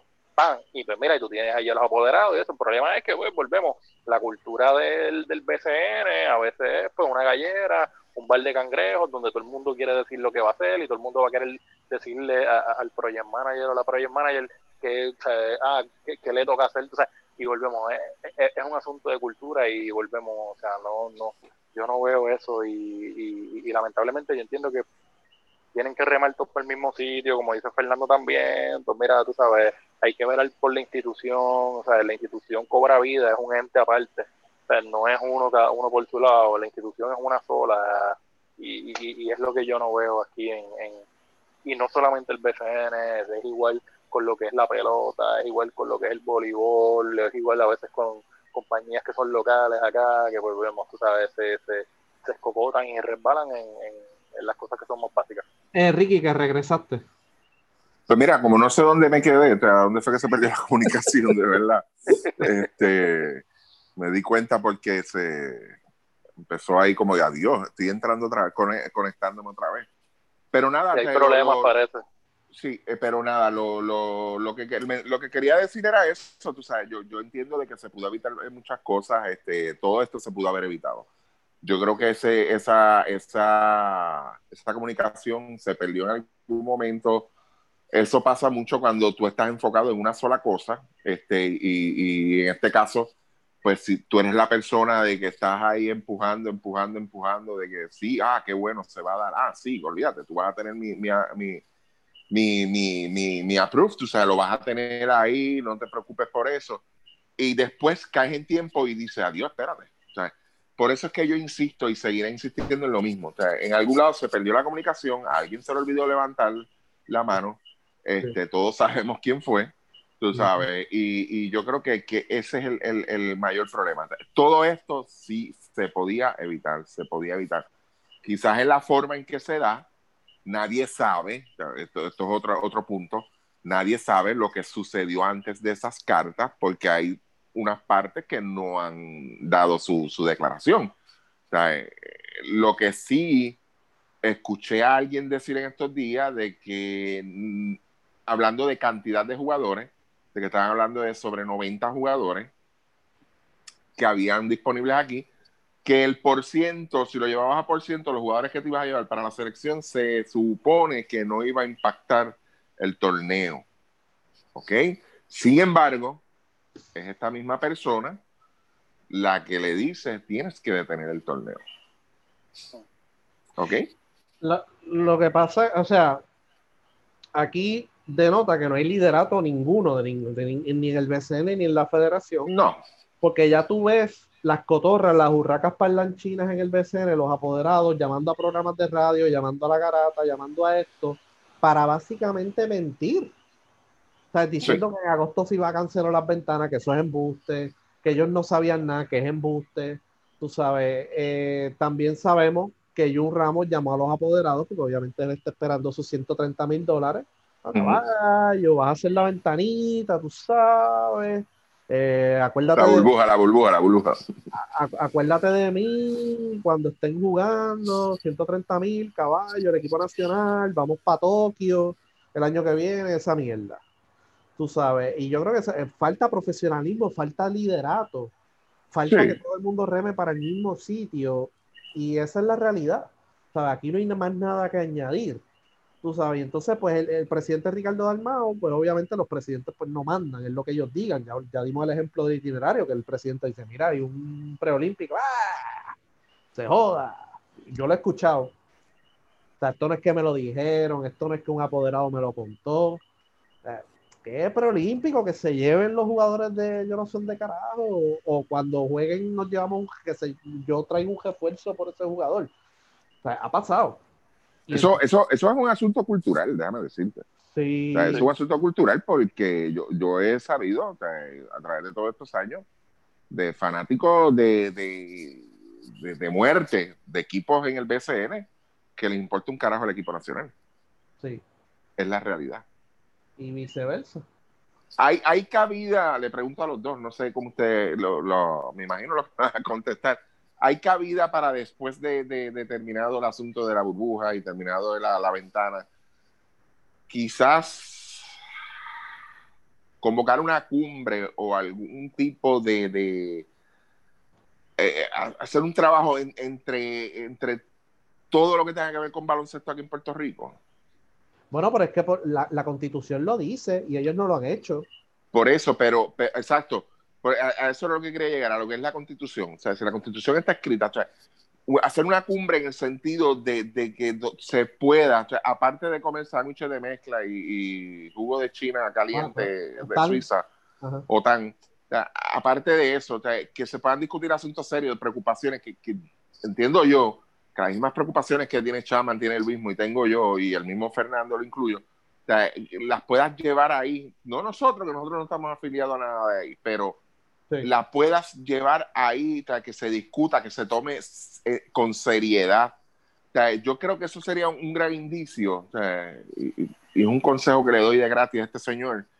Eh, sería un indicio que en, sí que a ti te interesa, que tienes la intención de quizás crear una estructura, empezar desde ahora a crear la estructura y no me vengas con la mierda de que la estructura ya existe porque no existe. No existe, no existe. Está en papel. Está en papel. Está en papel, exacto. Pero yo, yo creo que estamos en un, momento, no voy a decir histórico, de verdad, que por la historia es aquel, pero, pero estamos en un momento, yo creo que, que, que, que sí es, es, necesario, porque en pleno 2020, con todo lo que ha evolucionado el baloncesto en los últimos 30 años, vamos a poner el 30 años, tanto a nivel federativo, o sea, a nivel técnico, como la, la parte competitiva, o sea, con tanto lo que ha evolucionado, yo creo que en Puerto Rico ya es hora de, de, de, que en 2020 no debió haber sucedido esto que está sucediendo ahora mismo. tan simple como eso. Bueno, yo sé que Jun va a venir. No, caballo, yo hice una asamblea hace como un año, pero lo hicieron en el cuartito chiquito de. de, no, no, no, no, no, no. El Museo del Deporte en Guaynabo, que lo que había eran 30 clubes. Y en Puerto Rico hay cientos de clubes, cientos de no, clubes. exacto, pero ahí debe participar todo el mundo. O sea, no, es hacer una, no, hacer una comisión técnica. Convocaron a todo el mundo y lo que hicieron eso fue un 20 tú ahí. Dicho eso, tiene que haber una mesa de trabajo en el cual se sienten con los apoderados, en el cual se sienten con los clubes, en el cual se sienten con los coaches, en el cual se sienten con los árbitros y con los oficiales. Jugadores, que los jugadores tengan representación, exjugadores, ex técnicos, técnico, todo el mundo. Sí, pero eh, eh, él dice que ya eso existe, eso es embuste, eso no existe. Eso no existe. Jun dice que recalendarizó, eso es embuste. Tú sabes lo que por Eso, por, ah. eso, por eso, contestando la, la, la, la, pregunta de Ricky, yo creo que pues Jun no tiene ese liderato para, para llegar a ese punto. Yo no lo veo. Eh, hasta que no llegue una persona que realmente sea un líder y eso no se va a dar rápido tampoco, eso va a tomar tiempo, o sea, eh, yo no, no vamos a poder ver eso. No, o sea, aquí no es que está Tutor Marchán, pues está este Green Reyes, el frente de la Federación este de No tiene, no, eh, Jun Ramos, que hasta el sol de hoy pues no demostró liderazgo con. no tiene, no tiene ese, ese poder de convocatoria, es lo primero. Ahora, eh, sabemos que, que, que Jun no lo tiene, punto, ya lo probó. Fine, no hay, no hay problema con eso. Yo me puse a hacer el ejercicio ahorita y yo no, no veo actualmente, quizás lo haya, pero yo no lo veo. Actualmente una persona que pueda tener ese liderazgo, que pueda tener ese empuje, que pueda tener ese poder de convocatoria, yo no la veo ahora mismo.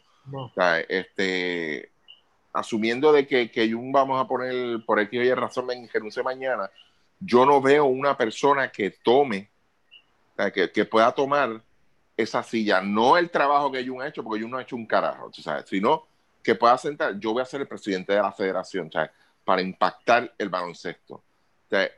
¿qué, otras alternativas nosotros tenemos? No quiero nombres, sino que, qué alternativas en, ese asunto, que yo sé que tiene que ser un presidente, pero, pero en qué forma, si no hay líder, no podemos poner a, Juan del Pueblo ahí, no podemos hacer eso. ¿Entiendes? Porque puedes poner un nombre, pero, pero ya vimos lo que pasó ahora, lo que ha pasado en eh, eh, anteriormente. ¿qué, otra alternativa nosotros tenemos? ¿O, qué se les puede ocurrir a ustedes? Pero, pero, tú sabes, te voy a dañar la noche, Ricky. ¿Tú sabes quién, Ay, se, Dios mío. ¿tú sabes quién se está asomando para la silla, para la ah. Ay, Dios mío. ¿Quién? Ricardo Carrillo. Ay, papá. Ay, papá. Ya le jodí la semana dos o tres. Está velando la guira desde hace tiempo y le voy a decir algo a los jugadores y, me, pueden coger este clip y lo pueden enviar a todos los chats que les salga los cojones y lo pueden enviar, lo pueden postear donde les dé la gana. Ricardo Carrillo los está cogiendo de pendejo. Punto. Si ustedes quieren seguir con Ricardo Carrillo, fine. pero al final del día los va a coger de pendejo. De la misma forma que han habido presidentes de federaciones que han brincado a otros puestos. Perdón, presidentes de, de asociación de jugadores que han brincado a otros puestos. Y esto fue reciente, eso no fue hace 20 años. Ustedes tienen que tener una persona que vele por los mejores intereses de los jugadores y, los van a con la labia monga, ¿no? Hice esto, hice lo otro.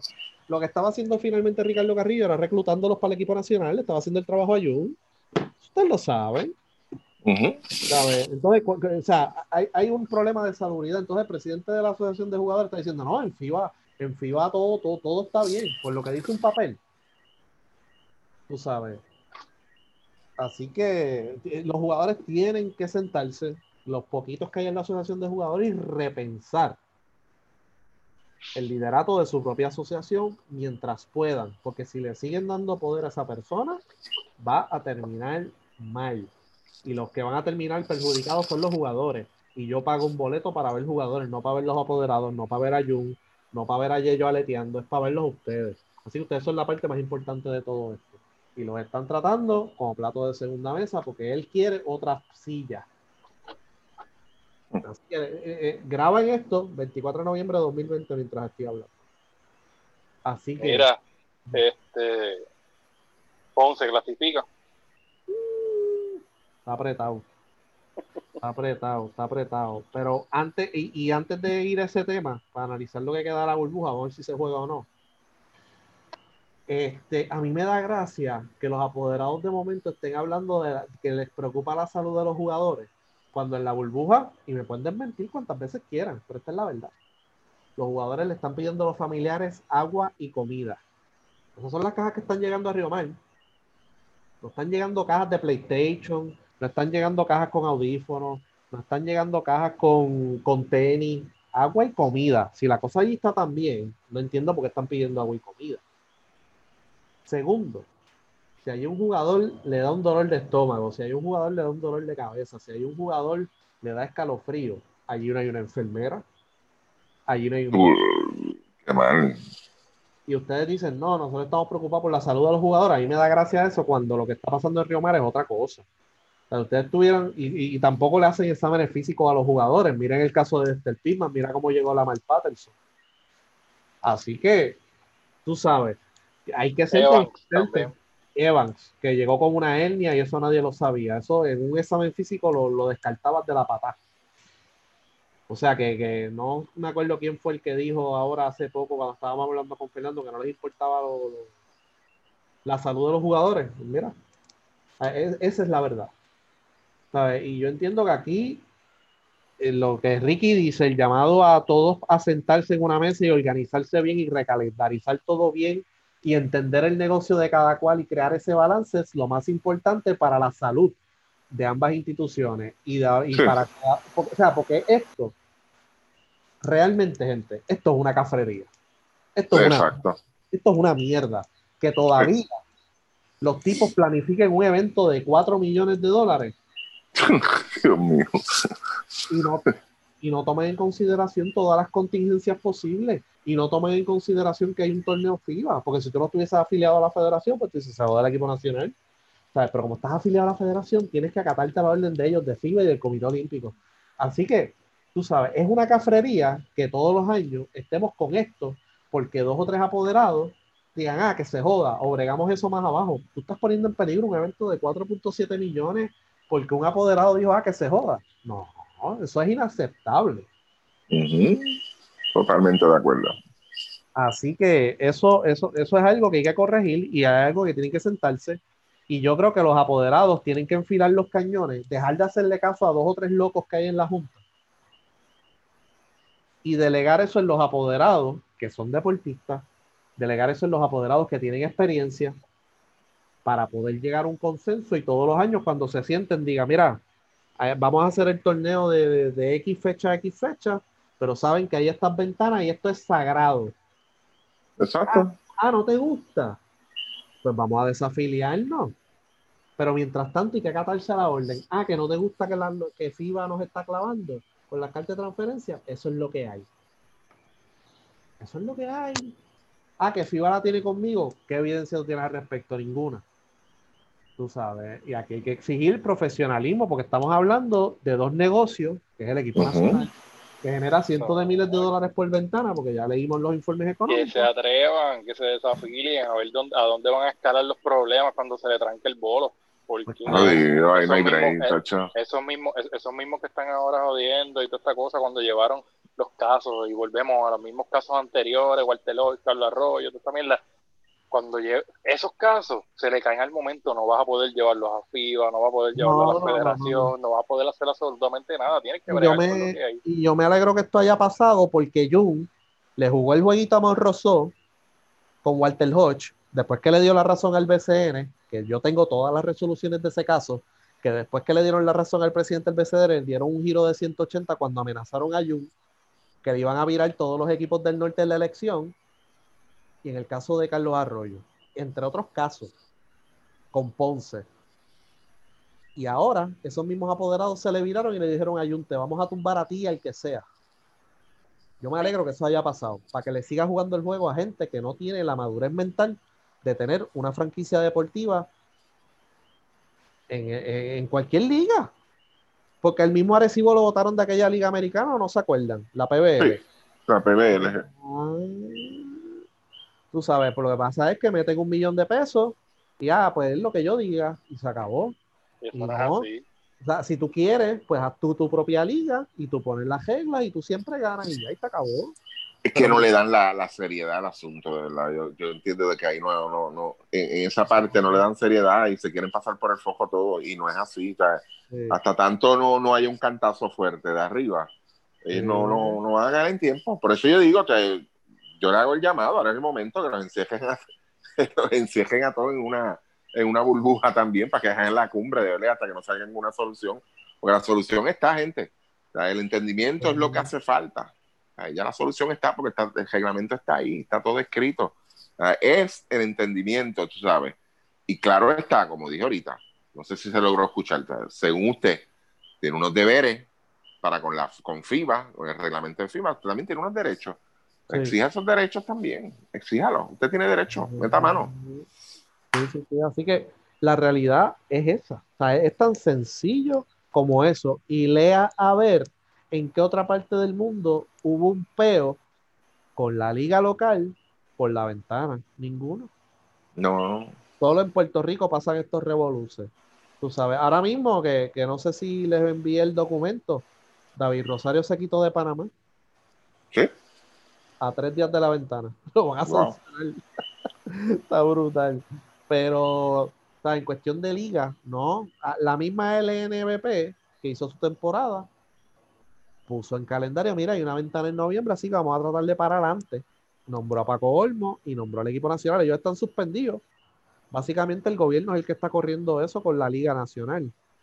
Y no ha habido problema y ya Estados Unidos hizo su convocatoria sin problema y Bahamas también, Bahamas, que acaban de pasar dos huracanes por ahí desde hace el año pasado han pasado 20 mil huracanes por ahí y ya tienen su equipo nacional y ya están organizados.